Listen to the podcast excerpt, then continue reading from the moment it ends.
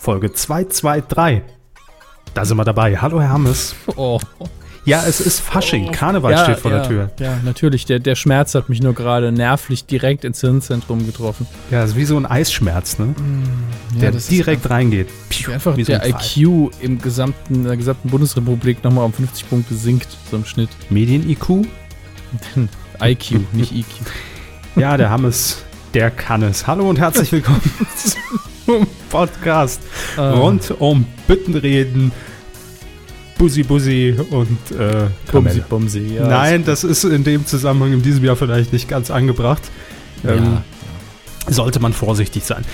Tag der Aufzeichnung, der 31. Januar 2016, das heißt heute um 0 Uhr gehen wieder die Raketen hoch und wir alle begrüßen den neuen Monat Februar. Aber zunächst geht es äh, natürlich los in diese Folge rund um Film, Funk und Fernsehen. Herr Hammes, sind Sie bereit?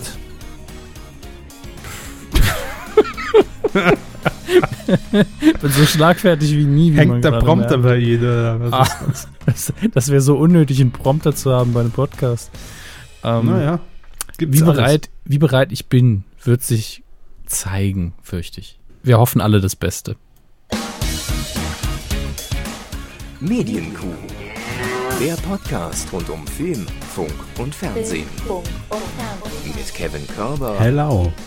Dominik Hammes I love. Und diesen Themen. Das war schon die maximale Motivation von Ihnen. Menderes of Steel, das war das Dschungelcamp 2016. Massenkuppelei. RTL startet weitere Dating-Show. Das hat mir gefallen. Massenkuppelei. Modernisierung. Welt kommt 2017. Sehr überraschend. Und Mogucke. Sah Tarantino-Streifen. mh, sehr regional gefärbt heute diese Kuh. Ja, vor allen Dingen den Filmbereich habe ich heute so ein bisschen in Saarlandfarben eingepinselt. Aber da kommen wir ja dann später drauf. Was sind denn die Saarlandfarben?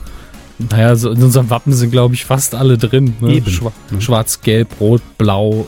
Bis auf Grün ist, glaube ich, alles drin. Kann man sich schön aussuchen. Für jeden was dabei. Die bunte Palette des Südwestens.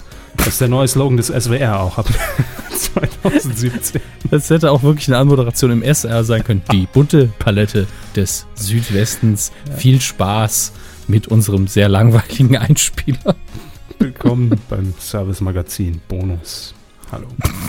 Gibt's wirklich, heißt so im, im, im SR Bonus. Und das S ist, äh, raten Sie mal, geschrieben als Dollarzeichen.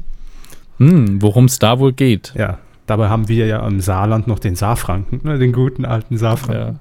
Ich muss aber sagen, wenn, wenn ich das S ersetze durchs Dollarzeichen, denke ich immer, es wäre ein Zeichen fürs Lispeln. Das Servicemagazin Bonus. Hm, da sind wir schnell beim Bachelor. Naja, dann denke ich, sollten wir das auch einläuten, oder? Bitte, bitte, wir sind mittendrin. Fernsehen. Jetzt haben Sie mir das Lispeln so hingeworfen, dass ich natürlich fast schon ein paar Worte über den Bachelor 2016 verlieren müsste. Aber gern, machen Sie das doch. Ach, weiß nicht, ich habe eigentlich keine Lust, weil ähm, ich ist habe halt ein Scheißformat, ne?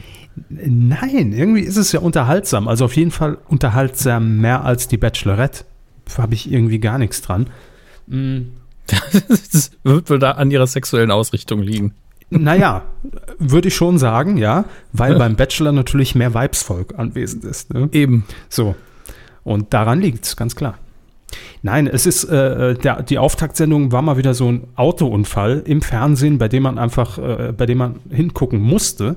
Und wir haben es ja schon vor zwei Jahren, vor drei Jahren, vor vier Jahren, als der Bachelor, der wieder zum ersten Mal lief, nee, stimmt nicht, 2013 war das, glaube ich, ähm, gesagt und das Prozedere ist ja im Prinzip immer dasselbe. Die Frauen kommen da angefahren mit dieser Limousine vor diese Villa.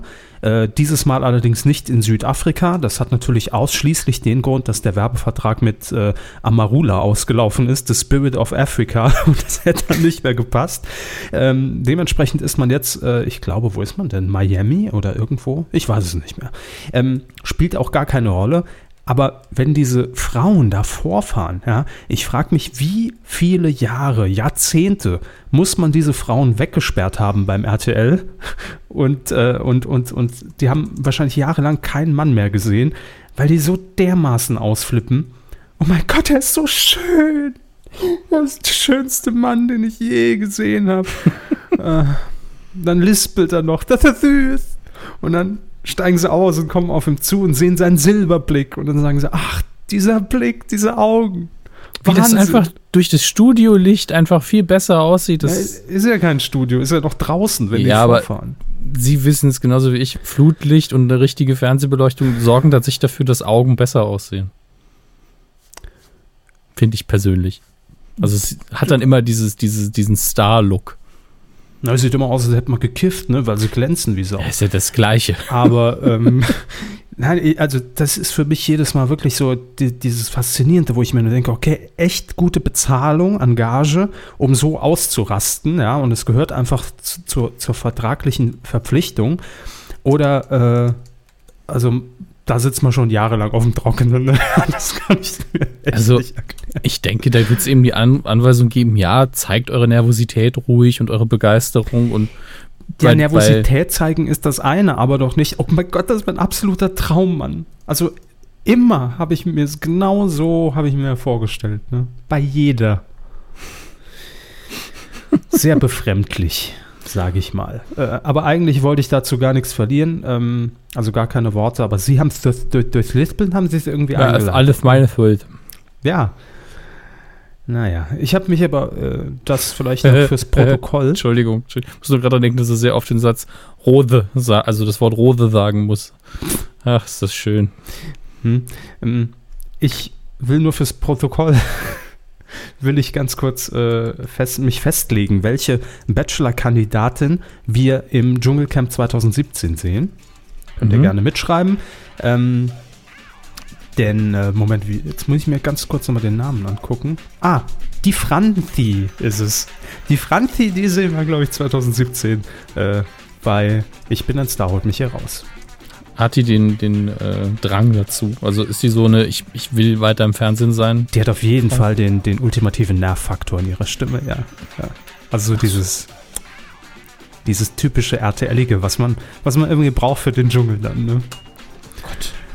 Das ist jedenfalls mein Tipp. So, aber ist jetzt auch genug hier vom, vom Rosenkavalier, vom Bachelor. Ähm, wir kommen zum wichtigeren Medienereignis und wir haben es ja schon eingeläutet, denn das Dschungelcamp 2017 ist ja jetzt noch ein bisschen hin. Der Countdown läuft, klar, die ersten Namen werden schon spekuliert, wie das immer so ist. Nach dem Dschungel ist äh, vor dem Dschungel. Aber gestern, am Samstag, 30. Januar, lief ja das große Finale der Jubiläumsstaffel der 10. Staffel von Ich bin ein Star, holt mich hier raus. Und wer hat gewonnen, Herr Hammes? Sie haben es sicherlich auch schon mitbekommen, Sie konnten sich dem nicht entziehen. Nicht entziehen. Ja. Wer war es denn? eben, wie stattgeschrieben, Menderes. So, Menderes. Ah, hier, mein Lieber, danke. Und ähm, da muss ich ja wieder korrigieren, haben wir ja letzte Woche schon beim Zwischenfazit. In der ersten Einschätzung, meinerseits hauptsächlich, habe ich ja gesagt, naja, Menderes, der wird da schnell die Flinte ins Korn werfen und wird natürlich zu den Prüfungen gewählt, bricht aber von sich aus schnell ab. Nicht er bricht, er bricht ab und ähm, wird dann irgendwie nach drei, vier Tagen freiwillig das Camp verlassen. Aber der hat sich da wirklich sehr wacker geschlagen, hat sich immer freiwillig auch äh, in der zweiten Woche für die Prüfungen nominiert, weil er das wirklich wollte, weil er da Bock drauf hatte. Und ähm, es ist halt eine arme Wurst, das muss man auch mal ganz klar sagen. Und äh, deshalb gönne ich es ihm wahrscheinlich umso mehr, äh, dass er sich dann durchsetzen konnte jetzt im Finale gegen äh, Sophia Wollersheim. Die wurde Zweitplatzierte, hat sich auch überraschend natürlich im Dschungelcamp gegeben und ich glaube, dass man die jetzt auch in Zukunft noch äh, in den ein oder anderen Sendungen sehen wird. Und äh, Platz 3 geht an The Machine Thorsten äh, Legert. Der hat den äh, dritten Platz belegt. Ich habe ja öfter in meiner Twitter-Timeline gelesen, dass die Damen, die das Dschungelcamp verfolgt haben, gesagt haben, ach herrje, da kriege ich Muttergefühle bei Menderes. Ja, das stimmt. Und äh, das habe ich ja selbst gemerkt. Mir ist selbst die Milch mehrfach eingeschossen während des Dschungelcamps. Und der Menderes, der hat einfach so, so diesen, also im Dschungel zumindest, bei DSDS irgendwie nie so, aber im Dschungel hat er ähm, so diesen Knuddelfaktor gehabt, diesen, oh, den muss ich beschützen. Und auch dieses, wahrscheinlich dieses Phänomen, dem müssen wir jetzt mal was Gutes tun. Gut, sei dahingestellt, ob Dschungelkönig 2016 jetzt was Gutes ist. Aber das ist ja das Maximale, was man als Zuschauer in der Situation machen kann. Ne? Man kann ja nur für ihn anrufen und ihn nicht wenigstens noch rauswählen, dass er nicht auch das negative Erlebnis noch irgendwie mitnehmen muss. Naja. Jetzt ist die Frage, nach zwei Wochen Dschungel, Jubiläumsstaffel, ähm, hat RTL wirklich viel in diesem Format verändert? Konnte man sehr viel verändern?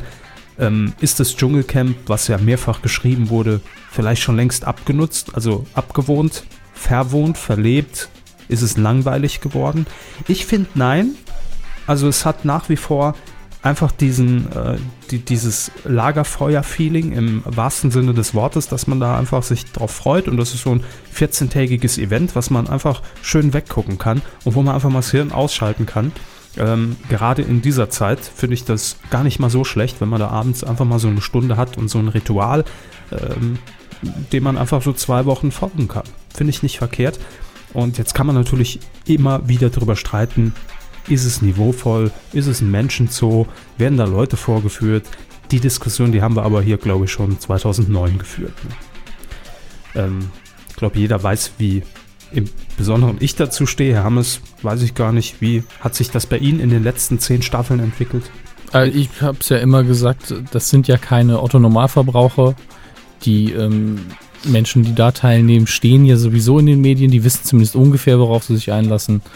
Und dementsprechend ist ja auch alles, was sie da tun, immer noch freiwillig. Sie können da immer sagen, ne, mache ich nicht, geh nach Hause. So wie Jürgen ähm, Milski, der hat zum Beispiel konsequent gesagt, und das glaube ich ihm auch, ähm, der hat wahrscheinlich von allen, die da drin waren, einfach die meiste Kohle und hätte es eigentlich gar nicht nötig. Ja. Ist aber trotzdem schon so ein leichter Arroganzspruch, ne? Ähm, ich weiß nicht, ob er den geäußert hat oder ob das, ob das tatsächlich im Off-Text oder in der Moderation der Fall war. Okay. Aber das glaube ich auch wirklich. Also ich habe mich ja auch gefragt, als der Name gefallen ist, äh, ein paar Wochen vorm Start, warum Jürgen Milski? Also der muss doch wirklich immer noch genügend Kohle entweder auf der hohen Bank haben oder äh, immer noch verdienen mit seinen Auftritten und seinen Call-In-Shows, die er ja immer noch moderiert. Aber äh, Jürgen glaube ich wirklich, dass er da rein wollte, dass er da Bock drauf hatte. Natürlich, um seine mediale Präsenz noch mal ein bisschen auszubauen, völlig klar. Aber jetzt nicht, weil der geil drauf war, jetzt da, äh, was auch immer er dafür bekommt, 20, 30, 40.000 abzukassieren nimmt man gern mit, klar. Aber das war nicht der Hauptgrund. Und dementsprechend hat er auch ganz konsequent von Anfang an gesagt, wenn es irgendwas zu essen gibt, wenn er was fressen muss, irgendwelche Hoden oder, oder, oder äh, Krokodilvaginas, nö, da ist er raus. Macht er nicht. Und das hat er auch konsequent äh, verweigert. Also äh, gerade bei einer Prüfung vor ein paar Tagen ähm, ging es darum, ich glaube, einen Kakerlaken-Cocktail zu schlürfen. Und das hat er nicht gemacht. Er hat gesagt, nö, von Anfang an gesagt, da bin ich straight, mache ich nicht. Und das kann man ja so machen und es ist eine Haltung, klar.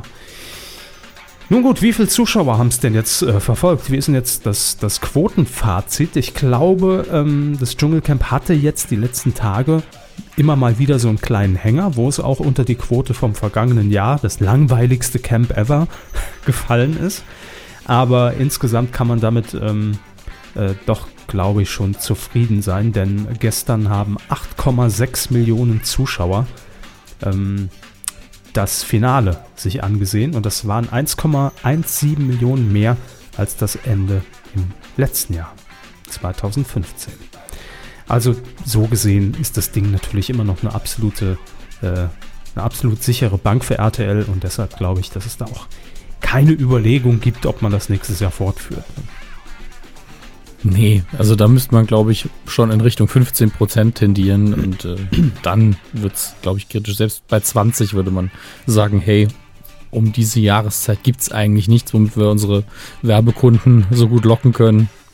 Mhm. Deswegen, ja, auch. Und, und, es ist ja auch äh, inzwischen Tradition, dass RTL im, im Januar einfach, wir nennen es ja immer hier den, den Trash-TV Januar, ähm, obwohl es da ja wesentlich andere Formate gibt, die man so bezeichnen müsste.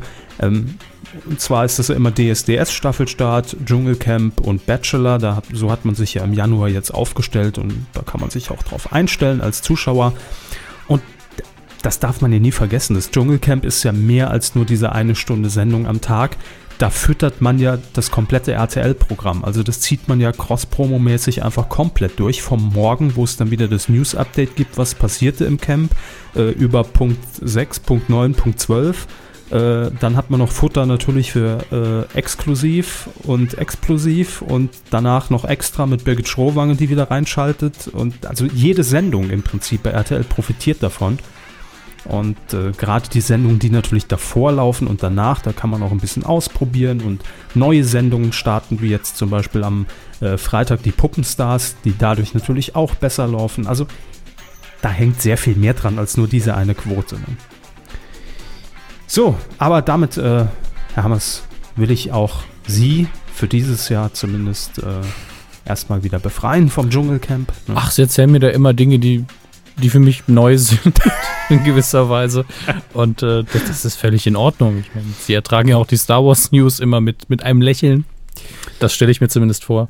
Und ähm, jetzt kommen wir doch zu klassischen Namen, sehe ich gerade im Ablauf. Mhm. Aber da müssen Sie mir genau erklären, was das bedeutet. Ja, lesen Sie vielleicht erstmal im Ablauf vor, wie ich es genannt habe, damit wir uns da ein bisschen drauf einstellen können. Dort steht, Bause und Intwen erwarten Zuwachs. Ja. In meinem Kopf habe ich natürlich nicht Zuwachs, sondern Nachwuchs gelesen und dachte, ach, wusste nicht, dass die beiden ein Paar sind. Ähm, aber darum Möglich geht es nicht. Alles ist möglich. Ja, damit meine ich natürlich die Sendungen, die von den beiden moderiert werden, nämlich Bauer sucht Frau und Schwiegertochter gesucht.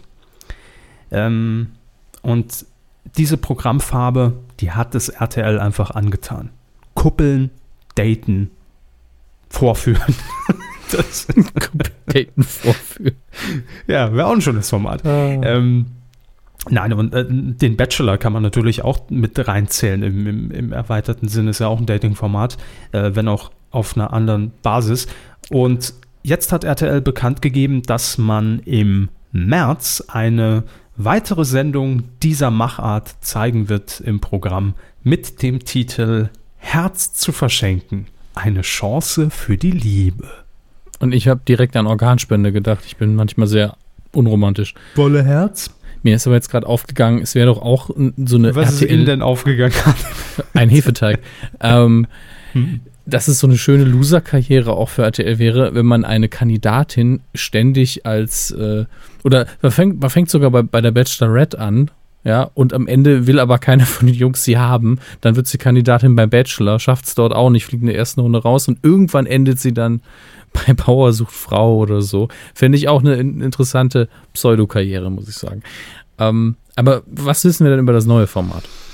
Mm, Es ist eigentlich, also jetzt so rein von der Beschreibung her, finde ich es wenig spektakulär. Ähm, Es geht darum, dass man in äh, drei Sendungen ab dem 6. März immer sonntags um 19.05 Uhr, also der klassische äh, Schwiegertochter gesucht Sendeplatz, ähm, wird man Singles vorstellen in einem Porträtfilm. Also man sieht äh, die, die Protagonisten so auch wie in diesen ersten Folgen Bauer sucht Frau, wo die Bauern für sich werben, ne, wo sie kurz vorgestellt werden, wie, sie, wie lange sie schon Single sind, äh, warum sie Single sind, welche Wünsche sie haben, welche Ansprüche an eine neue Partnerin oder neuen Partner. Und ähm, das ist quasi einfach nur ein Bewerbungsvideo für sich. Und die Produktion, in diesem Fall ist das äh, die Firma Norddeich TV, die hat äh, natürlich auch schon ein paar Singles äh, für die erste Ausgabe oder die ersten Ausgaben organisiert, also schon verkuppelt. Und ähm, man sieht dann eben das Kennenlernen. Also die sind dann an besonderen Orten, die ein gelungenes Kennenlernen ermöglichen sollen, so heißt es.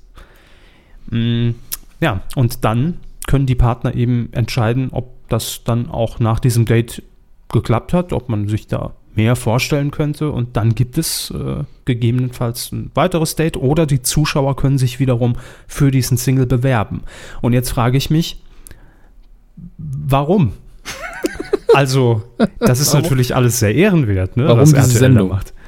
Aber bisher ähm, hört sich das noch sehr öde an. Zumindest nicht nach, wir haben das Rad neu erfunden, aber das ist ja auch bei jeder Quiz-Sendung so, dass sie sagen, ja, kann lustig werden, kann langweilig werden, ist eben wieder nur noch eine Quiz-Sendung. Ja, aber hat man da, also ich frage mich natürlich jetzt, wie ist die Sendung gemacht? Ist die wirklich mit, einer, mit dem ernsthaften Anspruch ähm, überdeckt, dass man sagt, wir suchen für diese Leute einen Partner? Mhm. Oder ist diese Sendung mal wieder in dieser Kerbe von Schwiegertochter gesucht, Bauer sucht Frau, wo sich eben ein bisschen auch, naja, nicht lustig vielleicht über die Protagonisten gemacht wird, aber wo das schon sehr inszeniert dargestellt wird. Naja, es Sagen ist auf jeden. Fall immer so, dass man augenzwinkert dem Publikum sagt, ne, ist schon klar, warum der Single ist. Und das ist halt auch immer diese leichte Arschlochhaltung, die mich auch nicht dazu bringt, das dann zu gucken. Und es wirkt eben auch immer noch so, als würde man zusätzlich einige Dinge dann inszenieren, haben Sie Mhm. recht. Ähm, Ich könnte es Ihnen schon sagen, wenn ich jetzt von Norddeich, vielleicht hört uns ja jemand zu aus der Produktion, gerne vertrauensvoll an mich, äh, an körper.medienku.de zukommen lassen, die GEMA-Liste der ersten Sendung. Welche Songs werden eingesetzt? das das wäre schon ein guter Hinweis. Ja, absolut. Wenn da, wenn da dabei steht Felicita, dann weiß ich schon genau, Mhm. in welche Mamma Richtung mia. es geht. Ne? Ja, zum Beispiel. also, wenn da jemand zuhört von Norddeich, bitte einfach mal die Liste an uns. Und dann haben wir schon so eine Ahnung, in welche Richtung sich die Sendung entwickelt. Ne? In, in, in den Zeiten, in denen aber bei den Öffentlich-Rechtlichen äh, fast ja schon zur Vergangenheit gehört, dass es mal eine Quizduell-Sendung gab, warum gibt es da noch kein Tinder-Format? Live- Live-Tinder mit Jörg Pilawa. Aber ganz ehrlich, das wäre doch, das wäre doch so easy. Tinder Einfach- die Show. Einfach mal so eine, so eine, so ein, eine Gruppe zwischen 19 und 22 einfach nur dokumäßig filmen, wie sie, warum hast du jetzt nach rechts gewischt, warum nach links? Ganz ehrlich, was Unterhaltsameres kann ich mir kaum vorstellen. Gleichzeitig hasse ich diese App auch irgendwo, weil bei den Aussagen auch ganz oft so, hm, naja, der hat halt komische Ohren. Ja. Man, man, man kann es aber natürlich dann auch auf die Spitze treiben, indem man äh, einfach ein, also ein, äh, ein Live-Studio-Tinder veranstaltet. Also dass einfach das, Publikum hinter so einer Scheibe immer ne, hin und her gehen muss und einer steht davor und wischt dann so live weg. Das ist natürlich noch viel schwieriger, ne? weil man Dann muss es ja aber- das Herz bringen. Dann aber bitte einmal diese, diesen unfassbar dummen Gag, dass man ein riesen Display hat und man muss da mit beiden Händen wischen und es ist sehr schwer. Ich kann, aber ich habe das ja auch gemerkt, ne? ich kann auch im normalen Leben Frauen nur noch so kennenlernen. Ich halt ständig immer so, auch egal wo ich sitze, im Café, in der S-Bahn, immer so eine Scheibe vor mir, wo ich unten dann so ein Plus und Minus hab und dann wische ich die immer so weg teilweise aus dem Leben oder sag, ja, Plus würde ich gern. Aber dann kommt nie was zurück. Aber anders kann ich mir es gar nicht mehr vorstellen. Bin ich sie gehen noch so durch die Straße, dann kommt eine junge Frau auf sie zu, möchte nur nach der Uhrzeit fragen und sie so, next! Dazu führt das Ganze, klar. Aber ich notiere das, Tinder, die Show, demnächst dann äh, bei Joyce oder so. Ne? Oh Mann. Auch noch ein kleiner Fun-Fact am Rande und ähm, Herr Mantel von DWDL, der weiß das natürlich, weil er ein Fuchs ist. So, denn die neue Show bei RTL heißt ja im Untertitel Eine Chance für die Liebe. Mhm. Und echte RTL Plus Zuschauer, damals am Randgebiet von Luxemburg, Den wissen, Titel gab's schon mal. die gab es schon mal, nämlich mit Erika Berger. Mit dem roten Dallas-Telefon, so hieß es. Hatten wir nämlich auch. Ja, Das hatten Sie zu Hause, Sie hatten das rote Dallas-Telefon. wir hatten das rote Dallas-Telefon. Das konnte man damals bei der Deutschen Bundespost, äh, konnte man sich ja ein paar Telefone aussuchen. Ja, und da gab es das so. im Angebot. Das war, ich glaube, eines der ersten Telefone damals ohne Wählscheibe. Mit und Tasten, ja. im Hörer waren die Tasten und die waren von oben beleuchtet. Hammer. Stimmt, stimmt, das war auch, glaube ich, eins der teuersten. Hammerhart. Und Das ich hatte das Erika Berger Dallas-Telefon. Sollte ihre neue Twitter-Bio werden, hatte das Erika Berger Tel- Dallas-Telefon. Oh, Ich muss jetzt, muss jetzt bei Ebay gucken, ob es das gibt, was das Ich, ich, kostet. ich will aber auch mal wieder so ein Bild davon sehen, muss ich sagen. War das Moment. dieses Einhörer-Telefon? Weil dann kann das sein, dass wir das auch irgendwann genau, mal hatten. Genau. Dallas-Telefon. Dallas. Oh, das gab es sogar in mehreren Farben, auch in Kackbraun sehe ich es hier. Mal in Kackbraun gab es doch alles. Ja, das hatten wir auch irgendwann. Das hatte, hatte das nicht meine Oma irgendwann? Ich glaube ja. 3,83 Euro steht die Auktion und läuft noch vier Stunden für das rote Ach. Dallas Post-Kulttelefon in Rot. So. Das war aber auch tatsächlich vom Design her für die 80er, war ja, glaube ich, 80er noch. Na, war, war Anf- Anfang 90er, würde ich Ja. schon, würde ich, würde ich jetzt schon einordnen. Ah, Das war doch ein richtiger Wurf, das Ding. Ja, natürlich. Freisprechanlage war drin. Mega. Hm. Alles drum und dran. Das haben wir wahrscheinlich noch irgendwo. Es sieht jetzt aber auch schon, na, sieht hässlicher aus, als ich es in Erinnerung habe. Gut, Ja, gut, das wundert mich jetzt so nicht. ist das ja öfter, ne? auch wenn man mal Das ist aus der Alte Zeit, wo Fotos Devon noch angerufen hat, ja. Das darf man nicht vergessen. Also wir freuen uns auf diese neue fantastische Dating-Show beim Rittel. Ja. Hermes, ich habe Ihnen ein, ein Paket mitgebracht. Oh nee, Ja, Das- ist so. nicht, nicht schon wieder. Doch, ganz, ganz großes Paket habe ich Ihnen mitgebracht. Ähm, aus dem Hause Pro7. Ah, kriege ich endlich mal diesen, äh, nee, mir fällt nichts ein. Ich habe so eine Box mitgebracht. Habe ich vorher Olli Schulz und, und Smudo rausgeschmissen aus der Box und viele neue Sendungen habe ich mit dabei. Mhm. Denn es wird einigen von euch ja nicht entgangen sein, dass in der letzten Woche sehr viele neue äh, Shows, die in den nächsten Wochen und Monaten folgen werden, auf Pro7 angekündigt wurden. Und Herr Hammes, ich frage Sie ganz kurz ab, ob es auch an Ihnen vorbeigegangen ist oder ob Sie es mitbekommen haben. Darf ich, darf ich da unsere Privatgespräche mitzählen? Weil ich kann das nicht mehr unterscheiden. Ähm, nein. Ja gut, sie erzählen mir ja eh nie was, also von daher. Die Titel, viel mehr habe ich Ihnen nicht erzählt. Also machen wir einfach mal den Anfang. Ähm, bei dieser Sendung, da steht auch schon das Sendedatum, nämlich am 16. April live aus Halle Westfalen. Äh, das müsste ein Samstag sein, um 20.15 Uhr. Die große Pro7 Völkerballmeisterschaft. Mhm. Arbeitstitel, wohlgemerkt. Arbeitstitel, wir brauchen was Sprechenderes, damit man auch weiß, worum es geht. Das heißt, am Ende wird die Sendung heißen, die große Pro7 Völkerballmeisterschaft. Vermutlich schon. Meistens ist es so. Ja, aber bei sowas, ich meine, man, man nennt ja jetzt auch nicht ein Fußball-WM-Endspiel irgendwie Franziska. Das ist bescheuert. Wäre aber mal zu überlegen. Ne? Mhm. Nein, da weiß man natürlich, was man bekommt. Und ähm, wie finden Sie das? Frage ich Sie jetzt einfach mal. Völkerball. Welche ich halt- Erinnerungen haben Sie daran? Äh, Ich fand Völkerball tatsächlich sehr gut.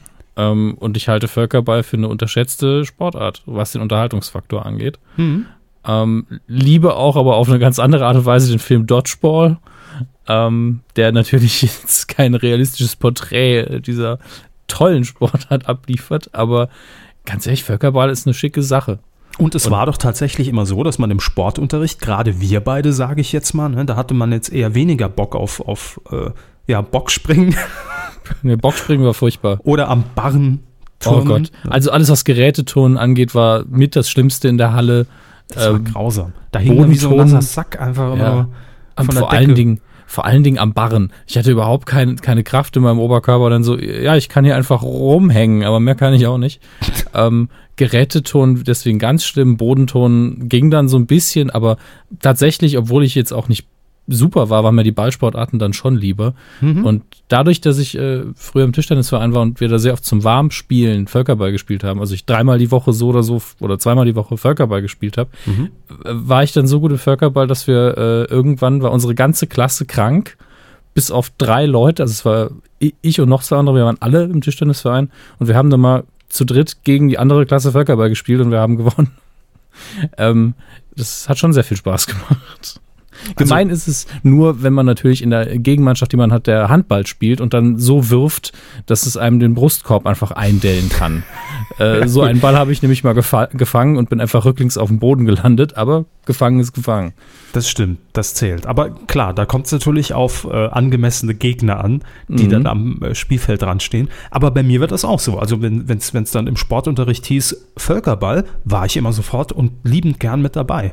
Weil das, ähm, das zählte für mich irgendwie nicht so zum Sport. Also für Sport war für mich wirklich immer so Ringe und, und Reck und äh, Bockspringen und Weitsprung. Und da konnte man mich ja mit jagen. Also nee, nicht, weil so schnell war ich nicht, aber Jagt ihn mit dem Reck, wirft das Reck nach ihm. mit den Ringen gejagt.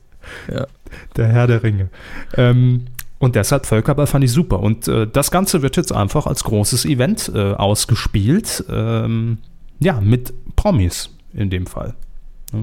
Hat natürlich den riesen Vorteil, dass man jetzt als Zuschauer es nicht gewohnt ist, irgendwelche Glanzleistungen in der Sportart zu sehen. Und äh, ich glaube, dass man tatsächlich hier relativ gute Chancen auf hohe Quoten hat. Ich freue mich drauf, ganz ehrlich. Also ich äh, schaue mir es persönlich lieber an, als jetzt zum Beispiel ähm, VOG-WM. Ja, VOG WM ist ja auch langweilig. Sind wir mal ehrlich, da rutscht ein paar Leute irgendwo runter. Vor allem war es ja eigentlich auch völlig für mich immer egal, wer da jetzt im VOG sitzt. Weil Man sieht die Person ja nicht richtig. ja, Ne? Man sieht es eh nicht, genau. Man wartet Und- eigentlich nur, dass der Promi, den man nicht mag, irgendwie aus der Schüssel rausfällt. Ja, und der schnellste war immer der Hackelschorsch, ne? Das war halt immer das alte Gesetz. Was eine Ähm, Überraschung. Nein, also äh, von daher finde ich das, ich finde es eine gute Idee und ich freue mich wirklich drauf. Und ähm, gerade dieser eine Aspekt, der wird sich auch auf die nächste Sendung übertragen lassen, ähm, dass man eben dafür gar nicht so der Mega-Sportler sein muss oder nicht äh, auf dem 10-Meter-Brett seinen durchtrainierten Buddy zeigen muss, um dann halt einen guten Sprung hinzulegen. Das ist ja wirklich eine sehr intensive Trainingsgeschichte. Aber auch die nächste Sendung, da kann theoretisch jeder mitmachen. Es geht nämlich um die Promi-Dart-WM. Auch die wird kommen. Ähm, da steht aber noch gar nicht so viel fest. Wird 2016 sein, aber da gibt es noch kein konkretes Datum und äh, auch gar nicht mehr Infos. Aber äh, ich war jetzt auch sehr irritiert ähm, zwischen den Jahren, Weihnachten, Silvester war es, glaube ich. Da hat ja auch gefühlt meine halbe Timeline bei Twitter und bei Facebook haben sich die Dart-WM bei Sport 1 angeguckt. Ja, die Quoten waren überraschend hoch. Ja. Ähm, auch wenn Dart nicht keine Sportart ist, wo ich die Faszination als Zuschauer so ganz nachvollziehen kann, finde ich das sehr sympathisch, weil es eben so eine Sportart ist, die ist athletischer als man denkt, aber es geht hier eben mehr um, naja, Präzision in Abläufen, wo man eben wirklich, wie Sie sagen, kein Sixpack für braucht. Das könnte Ähm, auch ich machen, ne? Habe ich auch früher. Wir hatten ja früher eine Gastwirtschaft, also meine Mutter. Und äh, da habe ich früher immer Dart gespielt als Kind. Mhm, In der einen Hand hatten sie das Dallas-Telefon und in der anderen die Pfeile. Ja, und zwischen den Beinen immer noch eine Tüte Chips. Und wie haben sie die dann gegessen? Das bleibt mein Geheimnis. Oder war das so ein Chips-Eimer und ihr halbes Gesicht hat einfach drin gehangen? Ja, mit, mit, mit so einem dicken Strohhalm habe ich die Chips immer durch die Nase reingezogen. Aber Dart Kann ist das bitte wirklich- jemand malen? Danke. Ja, bitte, ich bitte darum. Aber Dart ist wirklich toll. Also ich fand das als Kind immer schön. Bei uns haben dann auch äh, äh, Meisterschaften stattgefunden. Da gab es immer kleine Pokale und es wurde richtig äh, groß veranstaltet. Und es ist ja nicht einfach nur so, dass man sagt, hör, dumm auf die Scheibe werfen. Da gibt es ja diesen Außenring, ne, da zählen die Zahlen doppelt. Dann gibt es den Innenring, das ist dann das Triple, glaube ich. In der Mitte Bullseye. 50 Technik. zählt das.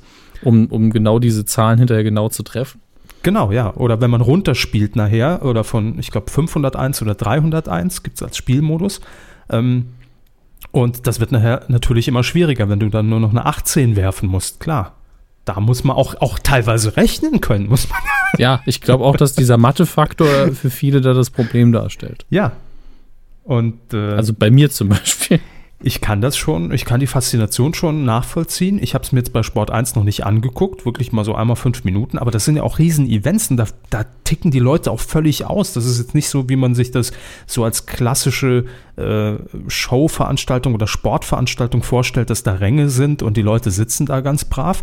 Nö, da wird wahrscheinlich auch schön ordentlich gebechert und äh, angefeuert ohne Ende. Ja, ich weiß jetzt nicht, was Sie unter einer klassischen Sportveranstaltung sich vorstellen. Ich, selbst im Tennis wird ja applaudiert und das ist so der braveste aller Sporten, Sportarten, wenn es jetzt um Zuschauer geht. Ja, aber da ist so, da ist so mehr, mehr Musikantenstadel, ne, ist da im Hintergrund. Also da wird äh, frei rumgerannt und, und äh, es ist mehr so Turnierstimmung. Und ich hoffe einfach, dass man das auch vielleicht so ein bisschen in diese ähm, äh, neue Sendung mit übertragen wird, klar.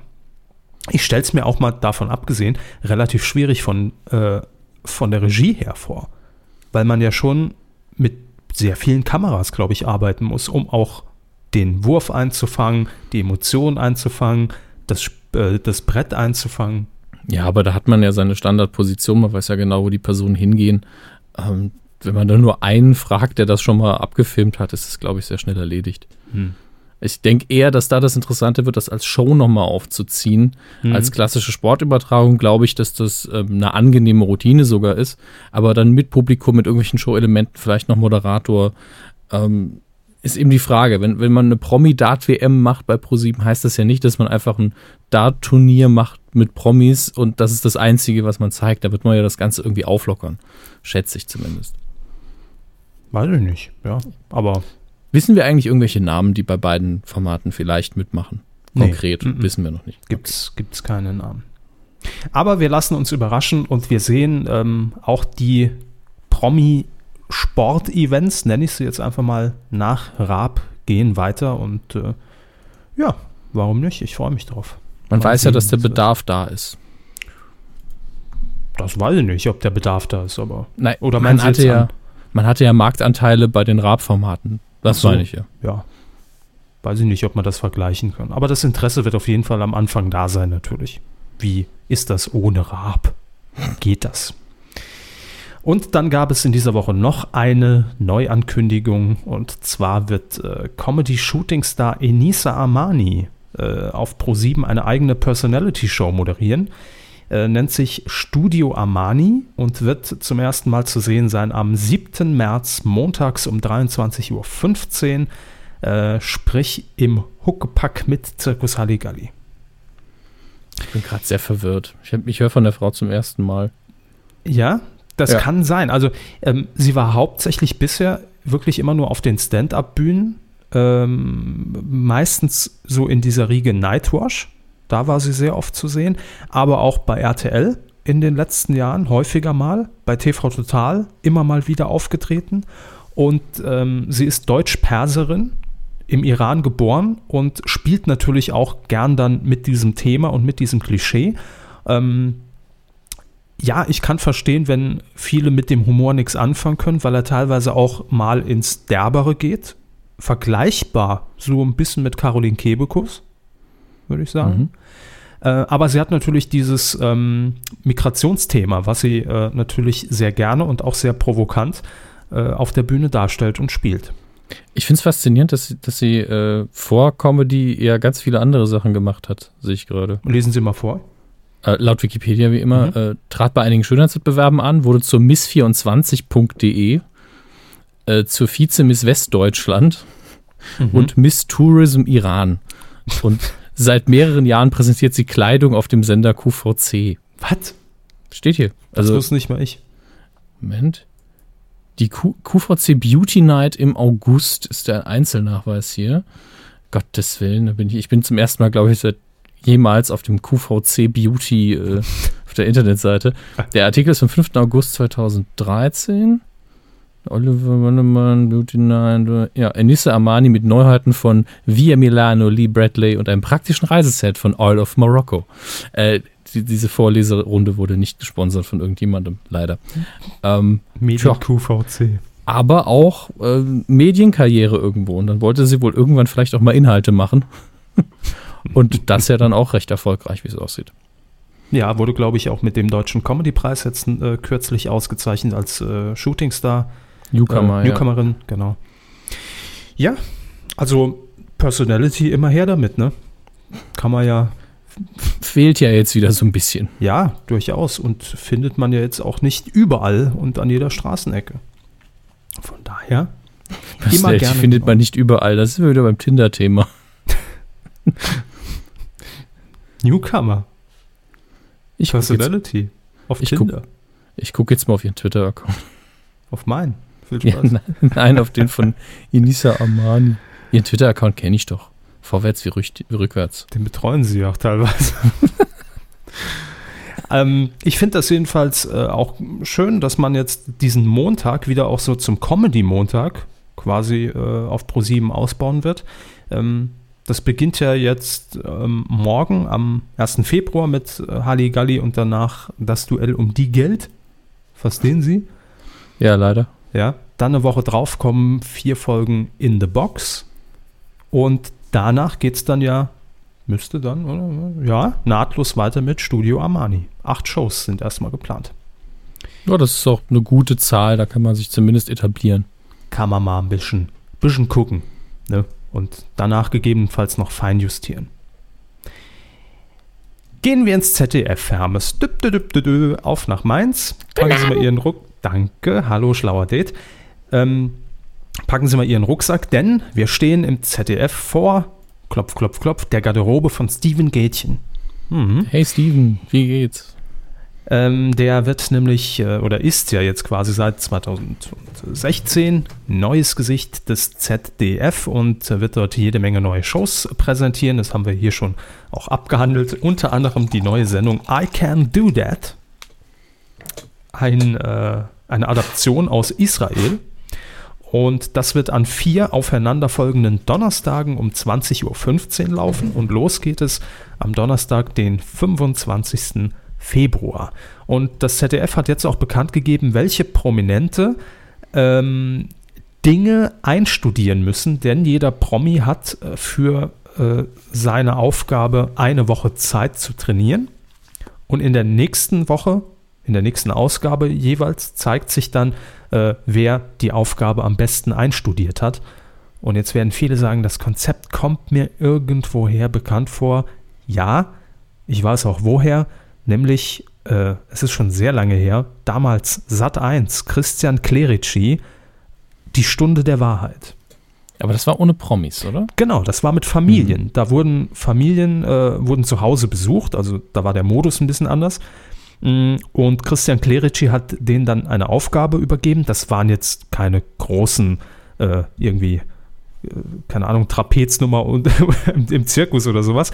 Aber es waren so kleine Spiele, die man zu Hause mit Geschicklichkeit auch nachspielen konnte.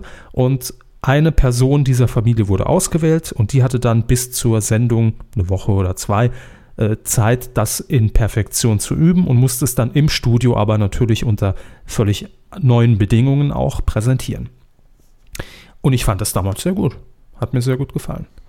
Ähm, und das Ganze wird jetzt eben mit Prominenten im ZDF äh, getestet. Ich lese Ihnen die Namen vor. Ne? Und wie immer Bitte. spielen wir das große Wer-Spiel. Herr Hammes, sind Sie bereit? So bereit, wie ich nur sein kann. Schauspielerin, ach, jetzt habe ich es schon gesagt, ne? Aber ich hätte sie auch nicht gekannt, deshalb ist es nicht schlimm. Gesine Kurkowski. Äh, Kukowski, Entschuldigung. Obligatorisch. Wer? Ja, Aber ich schau mal nach. machen Sie mal. Vielleicht können Sie uns eine Serie oder eine Sendung oder einen Spielfilm Gesine nennen, Ko- wenn es nicht gerade Rosemunde, Rosemunde Peach ist. Gesine Kukowski mit C. Kukowski. Kukrowski sogar, ja, Mhm. stimmt. Gut, dass Google einem da Vorschläge macht. Meinten Sie? Meinten Sie Elstner? Steve Jobs? Ja. 68er Jahrgang aus Berlin. Fernsehen und Theater. Ja, das, Mhm. das ist schon eine staatliche Karriere, was wir hier haben. Fall für zwei, Tatort, Kommissarin, 4.com, erinnere ich mich sogar ein bisschen dran. Klassische Schauspielerin. Ne? Ja. Soko Leipzig, Soko Köln, Soko 5113. Köln-Bölk. Dass du, ja, die hat im, im Fernsehen, glaube ich, alle mitgemacht. Hier der Bergdoktor sogar. Ah, Traumschiff. Balko 2003. Ja, also, ähm, ich Jeder nehme an, so einen Ausrutscher, ne? ja. ich, ich nehme an, wir alle haben sie mal gesehen. Bestimmt. Bulle von Tölz, ich meine. Dann haben wir noch äh, mit im Ensemble Katrin Müller-Hohenstein. Woher kenne ich den Namen, verdammt? Den kennen Sie. Ja. Müller. Bindestrich. Hohenstein. Ach, Hohen. Ich verstehe immer Hodenstein, deswegen habe ich dann immer so, tut mir immer irgendwas weh. Ich sag Ähm, nur Hashtag Reichsparteitag. Ach, sie hat damals, das war mein innerer Reichsparteitag gesagt, Mhm. ja. Und an, nicht erinnert habe ich mich trotzdem an sie, weil Sport. Mit Sport geht's auch direkt weiter, nämlich mit Fabian Hambüchen. Das ist ja Hanebüchen. Wer? Fabian Hambüchen, So, muss ich den kennen? Den kennt man schon. Turner, damals mit acht Jahren, also gefühlt war er immer bei Günter Jauch bei Stern TV zu Gast jedes Jahr. Und da hat man auch gesehen, wie er einfach stets gewachsen ist. Wo- Woran ich übrigens direkt merke, dass er ein Frauenschwarm ist. Mhm. Ich gebe seinen Namen ein bei Google und ich kriege direkt vorgeschlagen, Schwul? Freundin, neue Ah. Freundin, Facebook, 2015. Ich dachte schon, Fabian Hambüchen schwul. Das kommt ja auch sehr gerne bei. Wollen Sie jetzt indirekt sagen, dass Sie eine Zeit lang ein Frauenschwarm waren, weil bei Ihnen immer Kevin Körber schwul kam? Äh, ja, aber die Zeiten sind lange vorbei. Wir haben es ja Ähm. auch so oft hier aufgeklärt. Jetzt äh, kommen viel wichtigere Sachen bei meinem Namen, glaube ich. Ja, Pro7, Schauspieler und Medienkuh. Ja, zwei Dinge davon sind völlig abstrus. Pro7 und Schauspieler. Weiter geht es mit einem Namen, den wir kennen, nämlich Jochen Schropp ne? Ja, Jochen. Schrapp kennt man. und Lutz van der Horst. Mhm, ist auch mit dabei und Lilly Becker.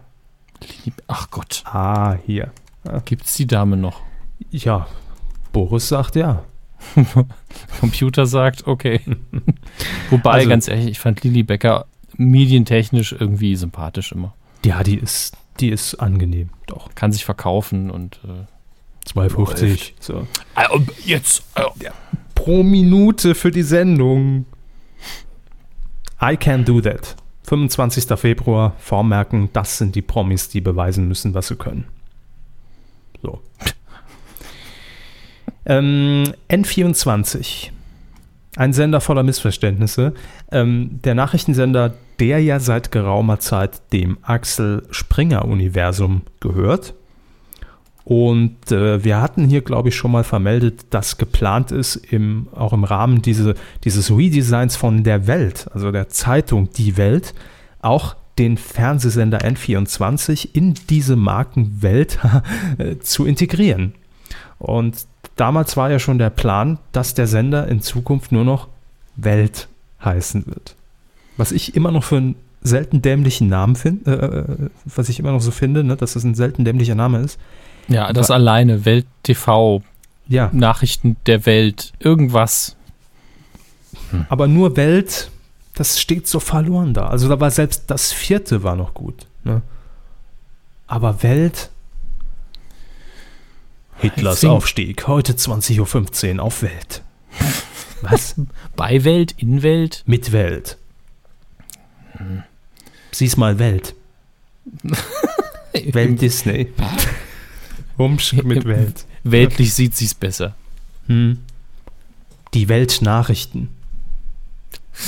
Na, es ist Abgewälzt. Udo Welz. Walz, oder Walz. Reise ins Weltall. Nee, es ist Das einfach, Das ist das Einzige, was funktioniert. Eine Weltraumsendung, die einfach Weltall heißt. es Ja. ist dumm. Also rein vom, vom Sprech her ist es, ist es dumm. Hm. Die Nachrichten, gleich, auf Welt. Nee. Menschen von Welt. Bewältigt das mal und macht was anderes draus. Dicke Wälzer, das Literaturmagazin. Dicke Wälz. Finde ich gar nicht schlecht. Ja, Dicke ich, äh, Wälzer ist ein habe toller die Name. Befürchtung, dass das nicht so kommen wird. Aber jetzt, äh, jedenfalls hat man gesagt, das muss man behutsam machen. Ne? Äh, dementsprechend werden jetzt erstmal die Zeitung und die Online-Auftritte auf Welt getrimmt. Und äh, dann wird N24 im nächsten Jahr folgen, 2017. Ach, hinterher ist das Ding doch eh Welt 24. Äh, so heißt ja diese Übergangsformierung. Ähm, die heißt ja Welt 24. Ich gebe auf. ich gebe einfach auf, das wird nicht besser. Und los. Coup der Woche. Ach so, ich dachte, Sie, Sie, Sie drücken hier den Jingle. Weil Sie Der gesagt haben, lief und schon, los. der lief schon. Es ist noch heute alles ein bisschen leise. Da habe ich gar nicht gehört. Sehen Sie mal. Ja. Coup der Woche. Ah, ähm, Coup der Woche. Hm. Wir waren uns nicht sicher und haben deshalb über unseren Twitter- und Facebook-Account äh, gefragt, habt ihr was? War irgendwas? Haben wir was übersehen? Weil äh, auch in dieser Woche war irgendwie medial jetzt nicht so der Riesenaufschlag, zumindest gefühlt für uns. Mhm. Ich kann ja mal kurz vorlesen, was so vorgeschlagen wurde und wir können es mit einem Satz, können wir es ab äh, äh, äh, tun, warum wir es nicht genommen haben. Wollen wir nicht. Ja, das ist jetzt nicht doof. Hier haben wir zum Beispiel Sophias Schlussplädoyer gestern beim Ibis-Finale. Ja, Äh, da hat sie sich halt nochmal unbeliebt gemacht und hat gesagt, Mensch, Menderes, jetzt kommt es ja drauf an, wollen die Leute jemand lebendiges, sympathisches, nettes, so wie mich oder dich? Also grob übersetzt gesagt. Ich, ich, ich dachte, es ging darum, dass äh, sie ähm, Dirk Bach nochmal die Ehre erwiesen hat. das war aber doch Frau Zietlow und Ach, das war Frau Zietlow, ja. Sophia. Ach so, Entschuldigung, ich habe einfach nicht richtig zugehört. Ja, das kommt vor in 90 Minuten. Ja. Ja, aber nicht Coup der Woche würdig. Äh, dann hat äh, Maximilian noch vorgeschlagen, der Start der Tonight Show mit Jimmy Fallon auf eins Festival. Schön, dass es wieder da jetzt irgendwo eine Heimat findet im deutschen Fernsehen. Ja, und erwähnen wir hier auch gerne für alle, die Ja. es noch nicht mitbekommen haben. Aber ich habe da auch schon kommentiert, das hat damals, als es auf Joyce kurze Zeit lief, auch keine Sau gejuckt. Ähm, hat niemand mitbekommen und war ja nach kurzer Zeit auch wieder weg. Naja, sehr oft vorgeschlagen, konnten wir aber nicht nehmen, weil wir es nicht gesehen haben, war Til Schweiger heute Morgen im Sport 1 Doppelpass. Da muss er wohl ziemlich abgeliefert haben, mal wieder. Jetzt muss ich aber auch dazu sagen, eine Fußballsendung mit Til Schweiger, da habe ich ja schon drei Gründe, nicht zuzugucken. Also, Und dann nicht mal mehr Jörg von Torra. Ne? Ja, die Gemütlichkeit auch nicht mehr im Studio. Dann haben wir hier noch äh, Menderes als, als Coup der Woche. Nee. Äh, irgendwas von den Rocket Beans. Das, das wäre jetzt auch schon diese Antwort, die dann jede Woche kommt. Hashtag irgendwas von den Rocket Beans. Die haben das Ding jetzt zweimal gewonnen und die haben verdienen auch noch tausend Auszeichnungen, aber erstens wird es langweilig, wenn wir sie jede Woche für irgendwas nominieren. Zweitens war jetzt auch nichts Besonderes. Ja, da gibt es natürlich immer mal wieder ferne Highlights, aber äh, meine, wir können auch eine eigene Rubrik für die, für die Bohnen einführen. Die sagen, Bohne die der Woche. Die Bohnenaktion of the Week. Ähm, aber bringt es ja auch irgendwie nicht. Ne? Also wenn mal was Größeres wieder ist, dann gerne. Dann haben wir noch Jan Böhmermann versus Baumgartner versus Schweiger. Ach ja. Haben Sie das mitbekommen? Mit Baumgartner? Ja. Ja, das habe ich mitbekommen. Das war schon ein geistiger Dünnpfiff. Naja. Ja, sowas will ich gar nicht erwähnen. Nee, wir wollen die Preise ja nicht politisch vergeben hier. Es, es sei denn, es wird irgendwann mal ganz schlimm. Aber ähm, wir verstehen natürlich, dass äh, das auch Gesprächsthema war. Äh, Leo hat noch vorgeschlagen, die Puppenstars. Die hatten wir sogar in unserem Ablauf drin, bis zwei Minuten vor der Aufzeichnung. Äh, ich wollte mir die Sendung allerdings nochmal in Ruhe angucken, weil ich habe so paar Fragmente habe ich gesehen, reicht aber noch nicht, um mir da ein Urteil zu bilden. Deshalb habe ich da einfach mal die Fresse gehalten. Äh, wird aber noch nachgereicht, definitiv. Aber wir haben äh, doch noch was gefunden, was denn jetzt Coup der Woche unserer Meinung nach, ne, ist immer noch unser Podcast hier, äh, würdig ist. Ähm, und da wurden wir fündig im Bayerischen Rundfunk. Hermes. Bei der Sendung Quer. Irgendjemand Ihr Handy. ist anderer Meinung. Ihr Handy. Gehen Oh. Sie mal ran. Sorry. Moment. Ludolf. ja, ähm, das war ein Klingelton, den ihr gerade gehört habt. Und das war einfach nur ein, ein kleiner Service der ähm, Satiresendung Quer im Bayerischen Rundfunk, also im Fernsehen des Bayerischen Rundfunks, damit man einfach nie mehr als, als Anhänger, als Mob von Pegida ähm, Probleme hat, den Anruf zu verpassen und trotzdem auch ein politisches Statement einfach setzen kann, hat man sich gesagt, wir bieten auf unserer Website br.de kostenlos diesen Klingelton. Wir spielen den nochmal kurz ein. Man kann es nicht oft genug hören, finde ich. Moment, ich suche nochmal den wütenden Mob raus. Ja, rufen Sie Oh. mal den Mob. Jetzt bitte. Ich finde, dass das auch Jamba durchaus in sein Sparpaket mit aufnehmen könnte. Ne? Das ist ja genau das gleiche inhaltlich wie die furzenden Affen. Ja, Ich finde, da Soße. tun sie den furzenden Affen jetzt ein bisschen unrecht. Ne? ah, Weil die hatten, auch schon wieder. Eine, die hatten schon eine Message. Ja, und die waren auch besser gelaunt und hatten ein bisschen mehr Spaß. Aber beide verschaffen sich äh, Luft. Ne? Ja. Sende jetzt Lüge an fünfmal die drei. Da ist ja ein Umlaut drin, wie geht das?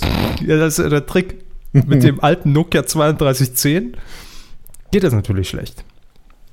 Hol dir Lügenpresse als polyphonen Klingelton. Oh Mann. Polyphone Klingeltöne. Organisiert euch zu einem wütenden Mob. Sende Mob. Fünfmal die drei. Oh Gott. Direkt das Sparabo abgeschlossen über acht Jahre. Ich habe aus Versehen Gebäudereinigung bestellt. Ich habe Mob falsch geschrieben. Ach, Und, und für die nächsten Pegida-Versammlungen der Nacktscanner. äh, des Kaisers neue Scanner, alles klar. Erfahre, was die AfD wirklich drunter trägt. Sende nackt an fünfmal die drei. äh, will man nicht wissen. Dinge, Dinge will man nicht wissen. So. Brennende Fackeln als Hintergrundbild für dein Handy. Der besorgte Bürger-Smiley. Ja. Was hält er in der Hand? Was hält der in der Hand? Scheißhaufen. äh, so ein Bratwurst. Schild. Einfach dagegen. So. Nicht mit mir, aber mit euch. So ein Schild. Also wer den Klingelton haben möchte, ihr müsst gar keine 8,50 Euro bezahlen, einfach auf die Website von Quer und da gibt es auch noch den Bonus-Klingelton Heimat. Den finden wir so, naja, Ja, nervig. das, der ist genauso, wie er sein soll, aber den wird man nicht benutzen. Ja. Also kleine Aktion, aber wir finden Coup der Woche. Warum nicht? Dafür ist der Coup der Woche ja auch da. Einfach mal die Dinge, die man vielleicht nicht so in den Massenmedien mitbekommen hat, einfach mal In hervornehmen. dieser Lügenpresse. So. Ja, das ist ja immer noch so nischig. Das, da müssen wir mal ein bisschen die Werbetrommel für rühren. Coup der Woche, bitteschön. Dankeschön. Weidengeflüster. Apropos Mob, Ach, ich glaube, langsam ebbt's wieder ab. es mobbt ab. Ähm, Sperma ab. Sperma läuft. Herr Hammers, wir schalten in die Community-Zentrale zu Ihnen als Netzreporter. Was war denn los in der vergangenen Woche im Cyberspace unter der Community? Welche Fladen haben uns dieses Mal auf der Weide getroffen? Wo sind wir voll reingetreten? Wo haben wir es umschifft? Was war los? im Ja, Kevin, die Internet? Stimmung in der Community ging natürlich wieder rauf und runter. Mhm, da mussten mhm. unsere Community Manager schon mal eingreifen. Aber letztlich sind, haben sich doch alle ganz lieb. Ich habe aber zwei Kommentare rausgesucht, auf die wir gern eingehen können. Hm? Bitte. Oh Gott, war das furchtbar. Huh. Ähm, zum einen war hier den Gleich, lieben gleich Herrn. mal duschen Ja? gehen nochmal. Ne? Ja, ich, ich, es geht nicht ab.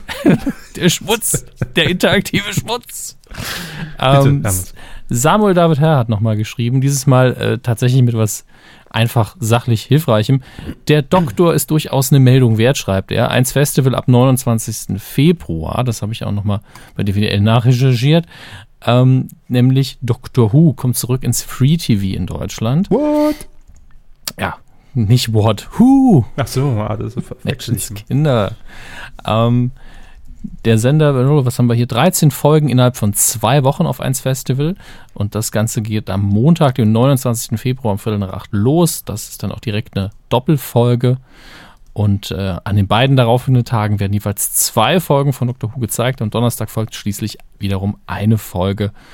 Und ähm, wem das zu früh ist, der kann um 23.45 Uhr einfach nochmal die Wiederholung gucken. Äh, für die Hooligans da draußen ist es natürlich sehr schön. Und die, Moment, die sechste Für die Staffel hat. Hooligans? Ja. Die Hooligans. Nennt sich die Community selbst Hooligans? Ich weiß es schon gar nicht mehr, ob ich jetzt den richtigen Begriff benutzt habe. Nee, Hoovians mit V. Hoovians. Aber ich fände Sagen. ich fänd Hooligans auch schön. Also Nee, ist hübsch. eben. We are the Hooligans. Ähm, und die sechste Staffel gibt es ab dem 16. März zu sehen. Und äh, nicht so dicht gepresst, sondern dann jeweils am Mittwoch. Und äh, sehr schön, der Artikel von Alexander Krei hier, nochmal ein kleines Fact heute am Rande. Mit in, mittlerweile mehr als 800 Folgen in 35 Staffeln ist Doctor Who inzwischen die am längsten laufende Science-Fiction-Serie überhaupt. Herr Körber, Sie haben einiges nachzuholen. Ich aber auch. Ja, das spare ich mir alles für, für die Rente. Dann in vierfacher Geschwindigkeit. Nach der Rente hat man noch zwei Jahre, die muss man noch ausnutzen. Mit 75. Ähm, dann weist uns Luise darauf hin, lieber Hammes zu ihrer Aussage, dass Darsteller in Tarantino-Filmen eher selten Oscar-Nominierungen bekommen, möchte ich nur an Christoph Waltz in Django Unchained und natürlich ja, in Inglourious Bastards in den letzten Jahren erinnern. In der längeren Vergangenheit bekamen John Travolta, Samuel. Jackson und Uma Thurman je eine Nominierung. Auch Jackie Brown äh, hat, äh, auch für Jackie Brown hat Robert Foster eine Nominierung erhalten. Und da hat sie natürlich recht. Ähm, da habe ich einfach daneben gegriffen, mich schlecht dran erinnert. Gewinner gibt es aber, glaube ich, wirklich wenige. Ähm, aber da habe ich auch nicht wieder nachrecherchiert. Da kann sie gerne nochmal kommentieren. Aber da habe ich einfach nicht nachgeschaut. Da hat mein Gedächtnis einfach eine Lücke gehabt. Und die ist hiermit gefüllt. Vielen Dank an Luise. Und äh, dann haben wir noch ein Lob an Marcel Stut, äh, dass wir schon bei I IP6 sind, IP-Version 6, nicht nur IP4. Hm. Und ähm, das sind wir schon länger, oder? Ich glaube, Herr Stut hat das schon sehr früh umgesetzt. Ja, da war er fleißig, dass wir da nicht mehr vier, sondern äh, sechs haben. Was ist Man das? hört, wir sind auch komplett informiert. ähm, Was auch immer es ist, aber sechs ist immer besser als vier, ne? Ganz ehrlich, wenn es euch interessiert, Herr Stut, erzählt euch gerne, was für ein Vorteil dadurch bei euch entsteht. Aber wir haben's, wir sind cool. Wir haben keine Ahnung, was es bringt. Aber mein Gott, so ist es eben. Aber das war's schon mit den Kommentaren. Also mit allen, die ich jetzt vorlesen möchte, ja. Ach so. Gab's noch andere? Ja, aber die sind lang und führen nirgendwo hin. Ach so, nur eine Sackgasse, ne? Hm, Hm. was soll man machen? Ja, ist auch immer, auch generell, also auch Ironie ist immer so total doof. Ne? Ja, Schwer Das- rauszulesen. und, abgesehen davon ist Ironie dann auch nach drei Zeilen auch nicht mehr spannend. Ne? Hm.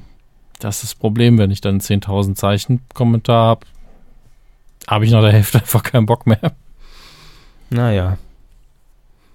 Werden sie auch noch verstehen, alle. Ich glaube schon. Wir wollen uns noch ganz kurz bedanken, nämlich bei ähm, einer Spende, die ich äh, letzte Woche vergessen habe. Was? Ja, äh, äh, aber hallo, äh, ne? Nämlich Eva W. Punkt hat äh, gespendet mit einem, Aber nicht die EVW, die wir immer EVW nennen, oder? nicht, nicht unsere Eva W., nee, eine Eva W. Okay. Und äh, sie hat noch ähm, geschrieben, liebe Kuh, hiermit habe ich den ersten guten Vorsatz fürs neue Jahr erfüllt und bedanke mich für eure tolle Unterhaltung. Macht weiter so. Vielen Dank. Danke sehr. Äh, wie immer nennen wir den Namen und die Höhe der Spende nicht. Aber wenn ihr uns äh, gerne auch unterstützen möchtet und sagt, ja Mensch, die Kuh, äh, aber die waren früher schon mal besser, aber immer noch ganz gut, dann könnt ihr das gerne unter äh, medienkuh.de slash support. Da findet ihr alle Möglichkeiten dazu, wie ihr das tun könnt. Das geht nicht nur per Spende, geht auch ganz einfach über Kumazon oder ähm, über äh, Patreon. Patreon, So ja. hieß es. Genau. Mhm. Wie gesagt, wir haben alle Infos für euch zusammengefasst auf ähm, medienku.de slash support und wir danken uns bei allen, die das je getan haben und bei allen, die es noch tun werden. Und nächste Woche sagen wir auch nochmal Danke. Wir sind nämlich dankbar. Danke. Danke, Danke. Menderes. Für alles, was du für uns getan hast. Nämlich nix. Der Film, hallo, der Herr Hermes, der Herr Hermes ist da, der Film ist da, die Rubrik. Die Rubrik Ähm, ist da. Ich, ich muss gerade noch was raussuchen, denn heute haben wir mal wieder so einen besonderen Anlass. Ne? Ich, Oh ich ja, könnte jetzt auch Haltung den, den Heimatjingle vom BR spielen, aber es würde nicht ganz passen. Sondern, Wir müssen jetzt wieder was einsingen, aber zuerst nochmal, Moment. Hartz Vier und Honecker. Neues Aus dem dem Sorgebiet. Das muss ich so zurechtschneiden, dass das irgendwie klingt. Das hat beim war, ersten. das war, war doch gut. Das war Ja, also wir waren schon schlecht. Unser Live-Jingle, denn ihr wisst es ja, ursprünglich stammen wir beide aus diesem sympathischen Bundesland im Südwesten der Bundesrepublik Deutschland, äh, nah an Frankreich dran. Savoir-vivre wird da groß geschrieben, ne? da weiß man, wie man frisst. Aber inzwischen sind wir ja beide nach Bayern äh, ausgewandert und äh, befinden uns jetzt mitten am Weißwurst-Äquator, knapp daneben jedenfalls. Aber dennoch, wir sind natürlich connected und verbunden im Herzen und im Geiste zum Saarland, zum Saargebiet. Und es gibt Neuigkeiten, die auch noch in die Rubrik Film passen. Hm. Mensch, wer hätte es gedacht? Ja. Saarbrücken ist ja seit Jahr und Tag der Austragungsort, das klingt so, als wäre es ein Kampf, ähm, der Veranstaltungsort des Max-Ophüls-Festivals. Und das ist tatsächlich ein sehr renommierter Filmpreis für Newcomer, für Nachwuchs im Film. Und man kann eigentlich davon ausgehen, dass 90 Prozent aller erfolgreichen oder zumindest künstlerisch anerkannten Filmemacher und Schauspieler äh, irgendwann mal einen Max-Ophüls-Preis gewonnen haben oder bei einem Film mitgespielt haben, der mindestens im Wettbewerb lief. Deswegen ist es durchaus ähm, was sehr Positives für die, für die Region bei uns und auch was Wichtiges kulturell. Jetzt ist es vor kurzem aber ähm, dazu gekommen, dass man die Festivalleiterin wohl austauscht. Also ähm, es ist ja jetzt nichts Ungewöhnliches, dass jemand, der so ein Festival leitet, nach einigen Jahren diesen Job abgibt oder ähm, man sich irgendwie trennt. Das ist ja auch ein normaler Vorgang. Aber anscheinend lag hier doch einiges im Argen. Ich bin zuerst darauf aufmerksam geworden, weil es eine Pressemitteilung des Verbands der deutschen Filmkritik äh, e.V. gab. Und äh, da geht man auf eine Presseerklärung der Oberbürgermeisterin Charlotte Britz ein, ähm, in der es wohl hieß, Personalvorschläge, also für die Neubesetzung, kamen auch aus der Filmbranche selbst. Zu den Experten, die uns hier beraten haben, zählten unter anderem auch Vertreter aus dem Verband der deutschen Filmkritiker. Und äh, der Verband der deutschen Filmkritik sagt dann, äh, nö. Wir haben da keinerlei Input gehabt, wir wurden auch nicht gefragt. Und äh, hier wird anscheinend versucht, der Eindruck zu erwecken, dass man das zwar getan, dass man das getan hat, aber das stimmt eben nicht. Das ist, und man tritt, spricht sich für eine seriöse Ausschreibung der Stelle aus, die ähm, ja jetzt vakant wird, anstatt dessen, was man hier eben vorhat. Ich glaube, man will im Februar die Nachfolge vorstellen und dann kann das ja natürlich keine normal ausgeschriebene öffentliche Stelle sein. Denn dann das ist geht die, ja nicht. Nee, die Zeit reicht ja dann nicht. Also eine Ausschreibung braucht ja tatsächlich mehrere Monate Zeit, glaube ich, damit man sich dann zwischen den Kandidaten entscheiden kann. Und hier will man wohl das Ganze irgendwie anders regeln. Vielleicht hat man schon einen Kandidaten gefunden, aber auf jeden Fall ohne eine öffentliche Ausschreibung, auf die man sich dann aktiv bewirbt seitens der Kandidaten. Ähm, das ist schon mal ein bisschen ungewöhnlich. Der Verband fordert die Stadt Saarbrücken auch auf die organisatorische und ökonomische Unabhängigkeit des Festivals Max Ophüls Preis sicherzustellen und die Neubesetzung der Festivalleitung in einem transparenten, Kriterien der Corporate Governance verpflichteten, öffentlichen und fachlich kompetenten Verfahren zu gewährleisten. Als ob das jemand in Saarbrücken versteht. Richtig.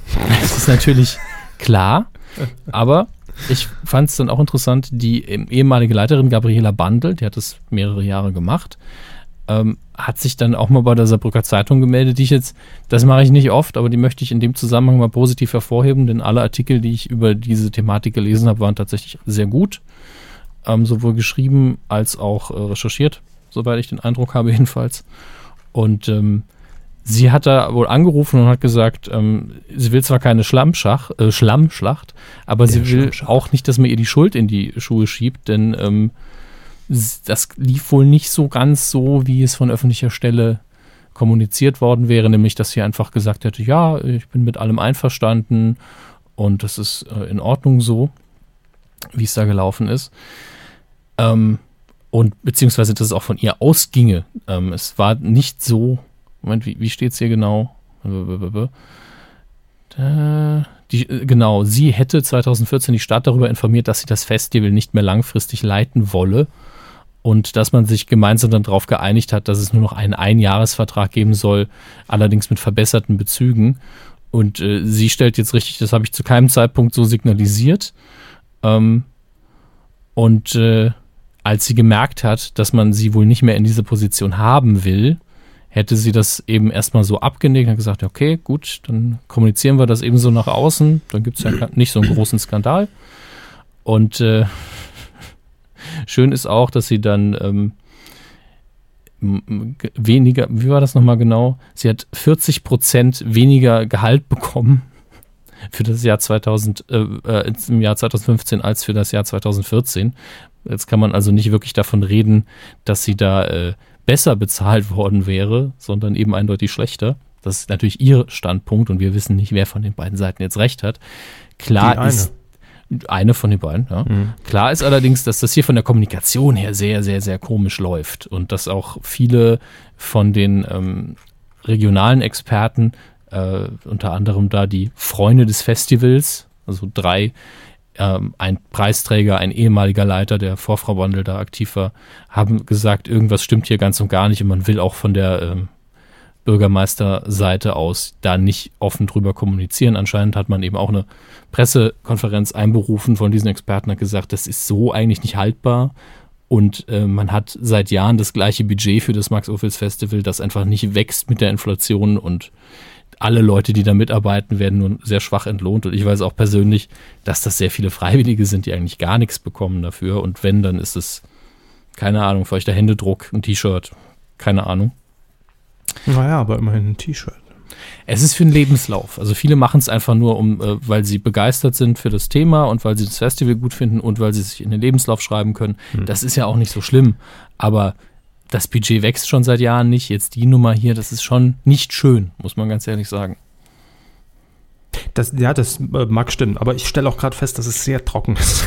Es ist ein sehr trockenes Thema. Es ist ja auch ein mehr kulturell und kein Blockbuster-Thema, aber es ist einer der wenigen Filmpreise in Deutschland, die äh, ich vielleicht aus regionalen Gründen jetzt ein bisschen ins Herz geschlossen habe und wo ich auch sage, ist schon eine Schande, wenn man das, was im Saarland tatsächlich immer dafür sorgt, dass man auch mal nationale Presse bekommt, so behandelt wird. Das ist schon sehr traurig. Und auch für die deutsche Filmwirtschaft und Filmkultur nicht schön. Da kann man sich anders benehmen. So. Ja. Das ist das Wort zum Sonntag. Von. Das ist von mir aus auch das. Wort zum Sonntag. Äh, zum, zum Samstag, genau. Es ist ja Sonntag heute. Der Samstag. Ja, ist schon klar. So. Aber danach muss ich auch sagen, freue ich mich nachher richtig auf die Star Wars News. Ähm. Aber sie waren im, äh, sie waren ja im Kino, Hermes. Sie haben äh, mal wieder neues Material haben sie sich angeguckt, um das richtig. hier jetzt einfach mal in aller Ausführlichkeit zu besprechen, abzuwatschen, zu loben. Wer weiß das schon?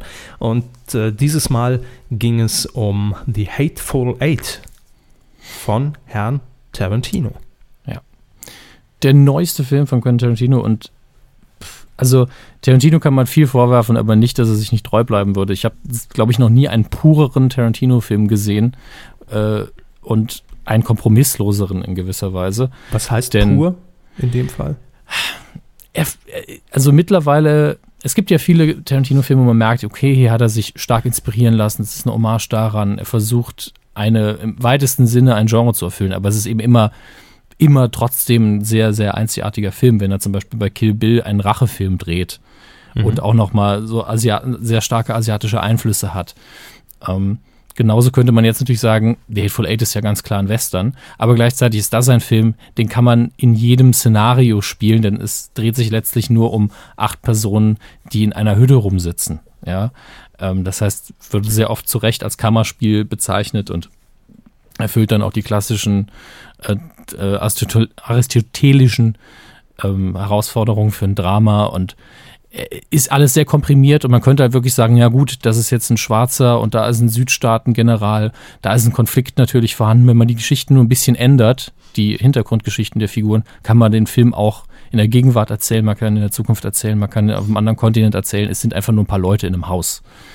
Ähm, aber die Dialoge sind also man merkt einfach, dass Tarantino sie geschrieben hat. Es ist, jeder rechtfertigt sich immer komplett. Es ist sehr viel Konflikt in den Dialogen drin. Also da gibt es kaum eine Zeile, die einfach nur mal so dahingesagt wird.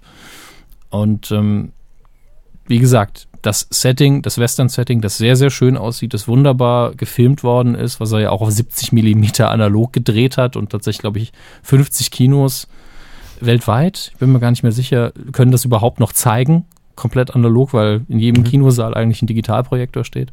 49 Kinos davon sind in Saarbrücken, ne? Tatsächlich ist Saarbrücken sehr aufgerüstet, was das angeht. Ähm, ja, äh, wie gesagt, wunderbar gedreht, inszeniert auch toll, Schauspieler sind jenseits von Gut und Böse. Ähm, gleichzeitig ein sehr unspektakulärer Film. Also es ist nicht dieses, es ist kein Riesenfeuerwerk, es ist alles sehr reduziert, aber das, was der Film macht, das funktioniert alles, ist wunderbar. Und wenn man Tarantino mag, ist natürlich immer diese Totschlag-Argumentation, aber das ist ganz pures, runtergeköcheltes, reduziertes Tarantino-Kino. Hier gibt's Aber im positiven Sinne für ja, Sie. Ja, natürlich. Okay. Also ich habe lieber sowas runtergekochtes, was eben so die, die Essenz dessen, was dieser Mann im Kino machen kann, hat, zeigt, als ein Film, der viel mehr versucht und nur das schafft. Ja. Mhm. Deswegen, es ist eine sehr, sehr runde Geschichte und funktioniert hervorragend. Trotzdem ist der Film, obwohl er so reduziert ist, sehr lang, hat Überlänge. Äh, gibt, glaube ich, auch verschiedenen äh, Vorführungen muss man aufpassen, dass es keine Pause gibt. Und die erste Hälfte ist auch, ich will nicht sagen gemächlich, weil das stimmt nicht, dadurch, dass die Dialoge so konfliktgeladen sind. Aber es ist wesentlich ruhiger und es passiert tatsächlich physisch nicht so viel. Und die zweite Hälfte, wie so oft, ist dann ein bisschen heftiger. Aber im Ganzen sehr zufrieden damit. Aber wenn man natürlich nicht auf Gewalt steht, bleibt man weg von dem Film. Und wenn man Tarantino sowieso nicht mag, bleibt man auch weg. Aber das geht ja den wenigsten Kinobesuchern so, dass man ähm, das nicht mag. Und wenn, dann mag man ja beides meistens nicht. Wenn man keine gewalttätigen Filme mag, guckt man ja sowieso kein Tarantino. Aber würde man sich jetzt auch auf den Film einlassen und sagen, wenn man irgendwie an der Kinokasse steht und jetzt ne, so die, die Filme überblickt, ja, da würde ich reingehen, auch wenn man überhaupt gar nichts mit Tarantino anfangen kann? Oder weiß nicht, dass er von ihm ist?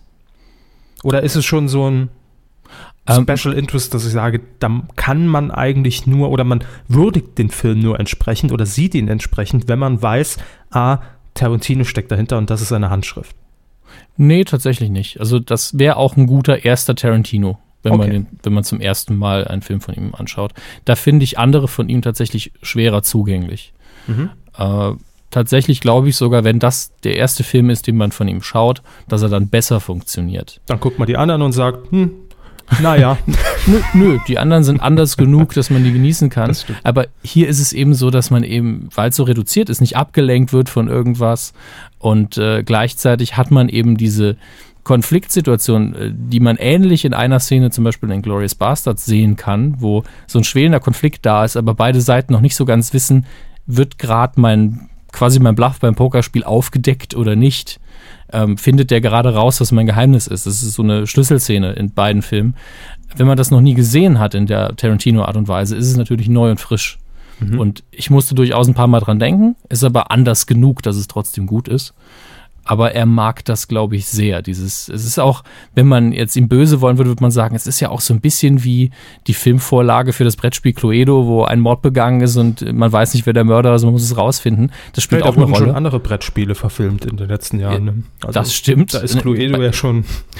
Ähm, und Chapeau. ja, ganz ehrlich, äh, absolut sehenswert, schön gemacht. Ähm, was natürlich so gehypt wurde, ist, dass Ennio Morricone den äh, Score geschrieben hat dafür. Der ist auch gut, aber mein Gott, äh, es ist jetzt auch, es wäre auch ohne ihn gegangen, wenn ich mal ehrlich bin.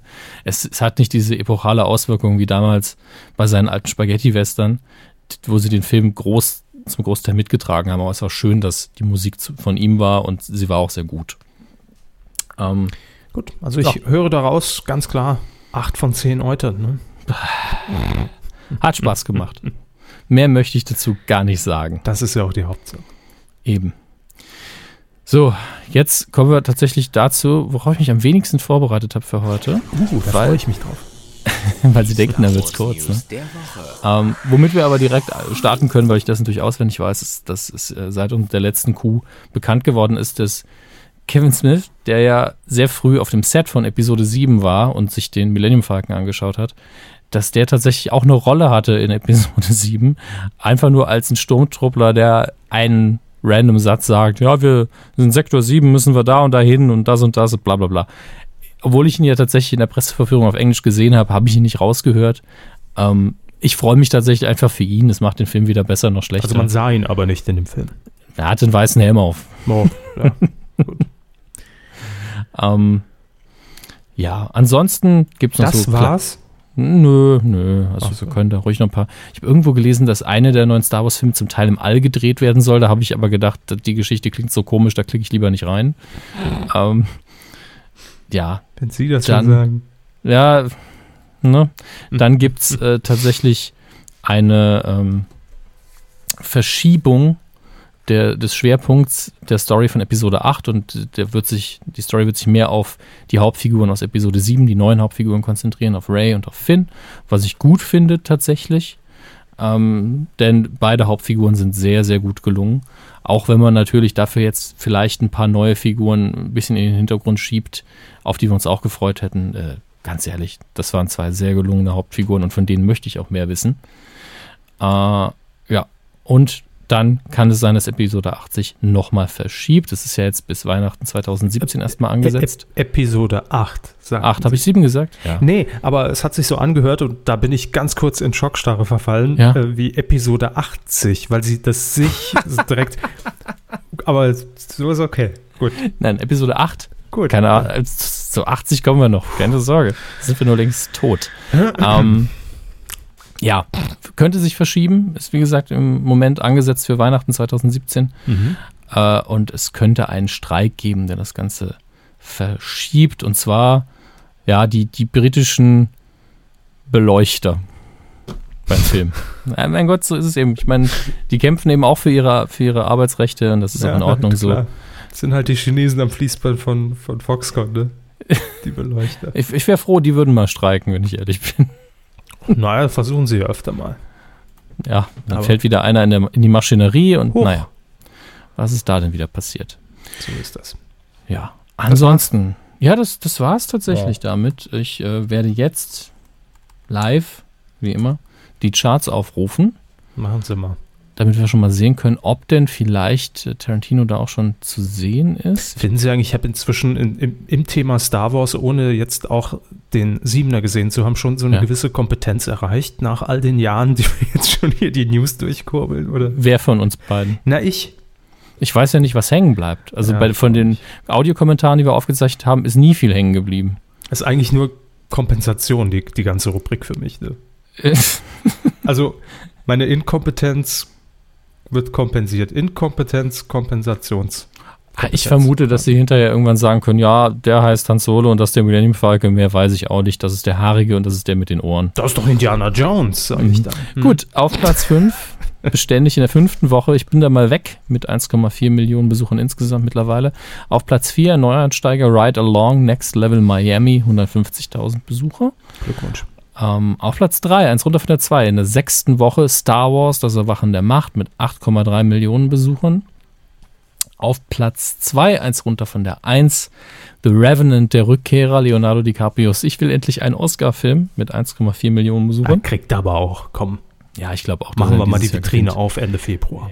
Ja, er ist ja auch, ja, das, das schafft er schon. Ist So, jetzt jetzt genug. Sie raten jetzt. Was ist auf Platz 1? Was hat The Revenant und Star Wars auf z- einen Platz nach unten geschoben? Ich überlege gerade, was irgendwie an Disney-Gram oder, oder hat Embarek wieder einen Film draußen? Nee, auch nicht. Hm. Weiß ich nicht. Geben Sie mal einen Tipp. Könnte ich Bibi und? Tina, Mädchen gegen Jungs. Ach, die Scheiße. Sorry, da konnte ich keinen Bibi Tipp geben. Tina. Mhm. Menschen, die Bibi heißen. Ne? Ja. Schon damals bei RTL. Bibi und Rolli. Wer kennt sie noch? Aber das wird anders aussehen, denn ähm, die, da wir wieder sonntags aufzeichnen, gehen wir, gehen wir ja von den Neustarts aus, die letzten Donnerstag angelaufen sind. Unter Ich- anderem eben The Hateful Eight. Ich ja? habe Ihnen doch neulich das Plakat zu Bibi und Tina geschickt. Ne? Ja, ja, ich was ja da vorher. drauf passiert. Also da hinten brennt der Wald, vorne wird, ist irgendwie ein verzaubertes Stinktier oder was weiß ich, was es war. Also da ist wirklich viel geboten. Die. Hauptdarstellerin ist auch schon 18. Ich weiß nicht, wie lange die das noch machen können. Da, die wird runtergeschminkt. Die wird runtergeschmiert. Ja, klar. Machen Sie mich mal 50 Jahre jünger hier. Die macht das noch, wenn sie 60 ist. Ach Gott, ist das schön. Senior Ähm, Edition. Senior Edition. Da sind wir jetzt in einem gefährlichen Bereich vom Namen her, deswegen machen wir einfach mit den Kinoneustarts wieder weiter. äh, wie gesagt, am letzten Donnerstag äh, sind die letzten Neustarts, die wir noch nicht vorgelesen haben. Zweimal ein Sonntag in Folge, da kommt man schon mal durcheinander. Die Hateful Eight, vermutlich wird mindestens auf Platz 3 landen dann in der nächsten Folge der Q oder bei den nächsten Charts, die ja dann vermutlich schon morgen, übermorgen raus sind. Äh, außerdem läuft noch an Alvin und die Chipmunks Road Chip. Hab ich direkt so piepsige Stimmen im Kopf. Ach, es ist ja auch ohne Jason Lee mittlerweile. Dafür mit Justin Long und Kaylee Ku- Kuoko Kurocho. Ich weiß immer noch nicht, wie man sie ausspricht, aber Penny aus äh, Big Bang Theory. Dann, ja, ähm, hm, hm, hm. Was hadern Sie? ich hadere, ob ich noch irgendeinen der anderen Titel vorlesen soll. Äh, nee. da läuft aber noch mal einiges an, was wir dann bald im DVD-Regal finden werden. Nicht in meinem, aber Nicht in ihm. Und dem widmen wir uns jetzt auch nur ganz kurz, denn so viel habe ich auch nicht gefunden. Aber als die Tiere den Wald verließen, ist, glaube ich, jedem noch irgendwie ein Begriff. Auch wenn ich keine konkreten Erinnerungen habe, außer dieses Cover mit dem Fuchs und dem Dachs und den Hasen und der Eule, die da irgendwie an einem Berg oder an einem Hügel stehen. Warum haben die Tiere denn den Wald verlassen? Die Tiere des Talerwaldes sind in Panik. Immer wieder dringt der Mensch mit seinen schweren Maschinen in die heile Welt ein. Das ergibt Sinn. Ach, das ne? war so gesellschaftskritischer Kinderkram, ne? Ja, ja, ich erinnere mich. Auf jeden Fall ist die erste Staffel jetzt remastered auf DVD erschienen. Ähm, das nur als Info an alle, die das noch irgendwie in ihr Archiv mit aufnehmen wollen. Würde Ist ich mir, aber auch- äh, Da würde ich mir lieber Dr. Snuggles kaufen. Dr. Snuggles können Sie, glaube ich, als Erwachsener ohne Drogen nicht konsumieren. Ich habe da mal eine Folge wieder angeschaut. Das ist sehr schwierig. Doch, doch, das geht sehr gut. Das geht sehr gut. Dann nehme ich einfach meine Pillen und dann ist das alles toll. Ohne Pillen. Geht ohne Pillen. Ich gucke Dschungel und Bachelor. Also ich bin da schon durchaus abgehärtet auf eine gewisse Art und Weise. Ne? Da haben Sie recht. Sie, Sie nehmen da schon sehr, sehr hartes Zeug. Ich kann auch nicht von heute auf morgen aufhören. Das ist. Aber wenn Sie das schon mal wissen und als Problem anerkennen, dann sind Sie, glaube ich, auch bereit für unsere nächste Rubrik. What? Funk. Wo haben Sie den denn ausgebuddelt? Das haben Sie hier so aufgeschrieben. Jo, ich weiß. Ach, es gibt mal wieder was aus der Funkwelt, ähm, was relevant ist, finde ich zumindest, zu vermelden. Denn ja, da wird interessant sein, wie es in den nächsten, sagen wir mal, zwei Jahren weitergeht beim WDR, dem Westdeutschen Rundfunk. Mm, Es geht ganz gezielt natürlich um den Hörfunk des WDR, denn schätzen Sie mal, Hammes, ähm, wie viele Minuten täglich darf der WDR im Moment an Werbung auf seinen Hörfunkwellen senden? Gesamt. Auf, auf 24 Stunden verteilt. Mhm. Das ist natürlich jetzt ein bisschen schwierig. Wie lange habe ich kein öffentlich-rechtliches mehr gehört? Sagen wir mal eine Stunde? Ja, ein bisschen mehr, 90 Minuten. Ah, da war ich ja noch relativ nah dran. Ja, 90 Minuten, das ist der aktuelle Stand. Und ähm, jetzt gab es allerdings äh, einen Vorstoß und zwar von der äh, Landesregierung in Nordrhein-Westfalen und von den Fraktionen SPD und Grüne. Die haben nämlich in einer Sitzung jetzt ein, äh, einen Entwurf zunächst eingebracht für ein neues äh, Gesetz, ähm, das das Ganze besser regelt in Zukunft. Und äh, so sagen es zumindest die beiden Fraktionen. Denn es gibt ja in Nordrhein-Westfalen den öffentlich-rechtlichen Rundfunk, vertreten durch den WDR, und den Privatrundfunk, ähm, größtenteils durch Radio NRW. Das sind ja diese ganzen vielen kleinen Lokalradios, ähm, die dann quasi ein Mantelprogramm dann durchaus gemein haben, aber lokalisiert sind in ihren Inhalten. Und ähm, ja, man will eben, dass das äh, ein bisschen mehr wieder ins Gleichgewicht gerät und dass ja der WDR als großes öffentlich-rechtliches Unternehmen, das ja eigentlich von unseren Rundfunkgebühren, die wir ge sehr gerne geben, jeden Monat finanziert wird. Ähm, und die Privatveranstalter, die privaten Radioveranstalter, die müssen ja sich komplett durch die Werbung refinanzieren.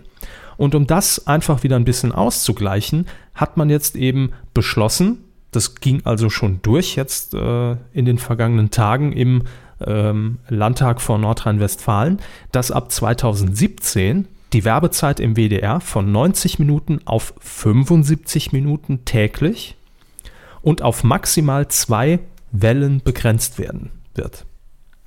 Also das heißt, man muss sich natürlich überlegen, man hat eins live, den Jugendsender, WDR 2, 3, 4, 5, keine Ahnung, was es da noch alles gibt an Ablegern.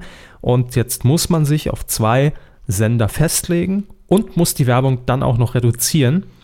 Ähm, damit ist der WDR natürlich ganz und gar nicht glücklich. Und ähm, äh, es geht dann nochmal rab ab 2019. Dann sind es nämlich nur noch, wie von Ihnen vermutet, 60 Minuten und ein Sender. Hm. Heißt natürlich im Umkehrschluss, man hat dann schon einen Sender, wo im Schnitt mehr Werbung läuft als heute. Würde ich jetzt einfach mal sagen. Mm, Weil man die 60 Minuten natürlich auf einen Sender hier dann nur noch komprimieren muss.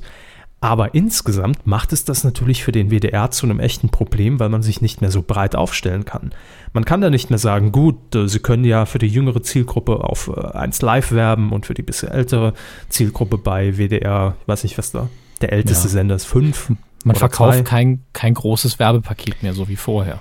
Ja, eben. Und äh, ich meine, klar, der WDR bekommt natürlich viele Gelder durch ähm, die Rundfunkgebühren, aber man hat äh, die Gelder, die jetzt vorhanden sind von der Werbeindustrie, natürlich eingesetzt und äh, steht jetzt vor dem Problem, dass es äh, in den nächsten Jahren dann wahrscheinlich zu lösen gilt, dass man nicht nur äh, das sowieso schon jetzt sehr begrenzte Budget verwalten muss und damit auskommen muss im WDR, sondern dass man ja vielleicht dann auch Arbeitsplätze abbauen muss im Hörfunkbereich, weil man das einfach nicht mehr in der Form refinanzieren kann. Also es ist, ich bin da auch immer noch geteilter Meinung, weil auf der anderen Seite kann ich es verstehen, dass man sagen will, man will den Wettbewerb fördern und man will auch Radio NRW in diesem Fall natürlich, ähm, ja, vielleicht auch wieder die Möglichkeit geben, sich da ein Stück vom Kuchen zu sichern. Ähm, aber jetzt kommt auch schon von, ähm, von verschiedenen Seiten die Kritik, dass gesagt wird, na gut, es ist ja gar nicht sicher, dass dann diese Gelder, die vielleicht beim WDR dann frei werden an Werbeetat, auch wirklich zu den Privaten wandern oder ob die Wirtschaft vielleicht einfach sagt, na gut, dann nehmen wir eben das, weil jeder hat ja so ein begrenztes Budget im Jahr, ne, was man eben an Werbung ausgeben will. Dann nehmen wir das vielleicht einfach und setzen es äh, ins Internet. Dass wir sagen, mehr Werbung im Internet, mehr Facebook-Anzeigen, mehr Google-Ad-Anzeigen oder ne, irgendwas. Also Mhm. es ist ja nicht gesagt, dass das Geld dann da auch hinkommt, wo man es hinhaben möchte.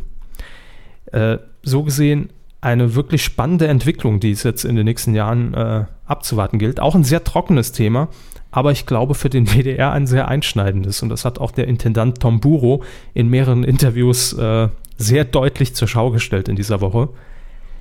Äh, ich habe mir da noch keine endgültige Meinung darüber gebildet, aber das nur mal so als Referenz. Der Bayerische Rundfunk, was schätzen Sie, wie viele Minuten an Radiowerbung er täglich setzen darf? Zwei Stunden. Ja, 128 Minuten. Hm. Also das ist dann, wenn es dabei bliebe, im Jahr 2019 verglichen mit dem WDR, doppelt so viel an Werbung. Ja, das ist ja auch dieses Grundproblem. Ich meine, ich bin auch der Meinung, wenn man über eine sowas wie eine Gebührenreform nachdenkt oder eine Reform bei den öffentlich-rechtlichen, eine große, dann muss natürlich die Werbung immer zur Diskussion stehen, ähm, weil man ja die Frage ja schon legitim ist. Wir zahlen dafür, warum gibt es dann da auch noch Werbung? Hm. Die muss man eben irgendwie gezielt beantworten können. Ob das Geld aber- jetzt nicht reicht oder ob es einfach so ist, dass ähm, das Argument habe ich auch schon öfter gehört, dass man gerade im Radiobereich, weil man eben die Großzahl der Sender ja auch stellt, äh, man für die Werbeindustrie ist ja nur interessant, ist überhaupt Werbespots fürs Radio zu produzieren, wenn man die denn auch auf den öffentlich-rechtlichen ausstrahlen kann. Hm. Ähm, ich weiß nicht, wie gut dieses Argument wirklich ist, aber man muss es, glaube ich, äh, berücksichtigen und äh, so diese, diese kleinen Lösungen damit, wir machen jetzt bei einem Sender, machen wir es jetzt so, finde ich dann schon ein bisschen kurios. Naja, vor allem, äh, weil es eben halt wieder nur den WDR betrifft, das sagt Tom Mhm. Buro natürlich auch. Also wenn, müsste man es vielleicht einheitlicher regeln, ne? dass halt dann niemand sich benachteiligt fühlt. Aber das ist wahrscheinlich, oder das ahnt man ja sehr schwer, weil äh, das dementsprechend in die einzelnen äh, Länder reinzubringen, das kann dauern, sage ich mal. Das stimmt. Gut, ich wollte es allerdings, auch wenn es ein sehr trockenes Thema war, äh, nicht unter den Tisch fallen lassen, weil ich es äh, so entwicklungsmäßig für die nächsten Jahre durchaus spannend zu verfolgen finde. So, das war's schon im Thema Funk. Quotentipp. Inside Man, ein Film haben wir getippt. Man. Ähm, bei RTL Nitro lief der am Dienstag, den 26. Januar um 20.15 Uhr. Ja, wie lief er denn? Hermes? Quote waren 1,5 Prozent in Gesamtmarktanteil. Mhm. Gar nicht schlecht. Ja, und ich fand auch, dass wir zwei gar nicht mal so schlecht getippt haben, ausnahmsweise. Ja, aber im Vergleich schon recht abgekackt sind, ne, wenn man das mit der Community Hörern. vergleicht. Ja. Aber ähm, fangen wir erstmal bei uns an. Sie sagten 0,7 Prozent. Mhm, Und sie sagten 0,9. Damit habe ich zumindest, zumindest unser Duell äh, gewinnt. Gewinnt. Das Grammatikduell haben sie gerade verloren. Duell um die Geld. Habe ich gewinnt. Mhm. So, aber wer hat denn von euch hier richtig abgeräumt? Es gibt äh, einen Erstplatzierten und zwei Zweitplatzierte.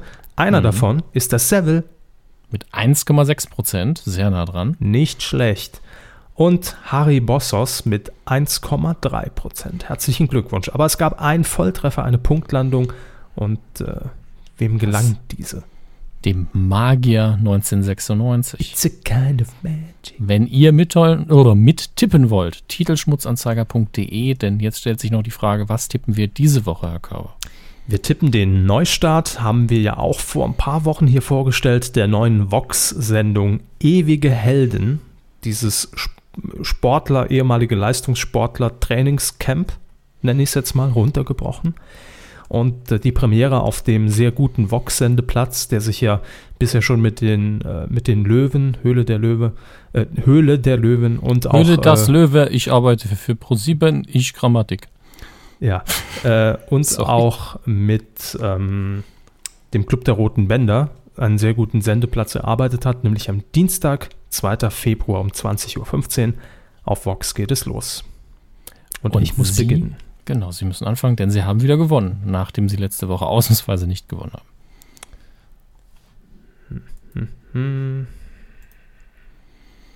Ich sage 7,8 Prozent. Gesamt wohlgemerkt. Passe ich meinen Tipp mal nochmal an. Was wollten Sie tippen? 9,7, aber ich wollte auch Ihre Einschätzung haben, weil ich ansonsten nochmal Recherche gemacht hätte. Machen Sie ruhig. Also ich, das ist von mir jetzt auch kein fundierter Es- Tipp. Ich, ich weiß nur, dass äh, auf dem Sendeplatz in der Zielgruppe 1449 durchaus so immer um die 13 Prozent drin waren für Vox. Ähm, aber ab 3 ist es ja immer wieder nochmal eine andere Sache. Deshalb tippen wir auch den Wert. Ich gehe auf 8,4. Gut. 7,8 und 8,4 und euer Tipp auf titelschmutzanzeiger.de. Oh, hier wird schon wieder gebohrt. Ich weiß nicht. Na, ich habe gerade gesprochen, während gebohrt wurde. Aber hören wir dann ganz schnell auf, am besten, bevor hier noch die Decke zusammenbricht. Liebe Freunde, das war die Q223. Und ihr wart dabei. Ja, ist Fasching. Zum Glück ist, ist, ist in, hier in München ist da gar nichts, ne? Kriegt man gar nichts mit.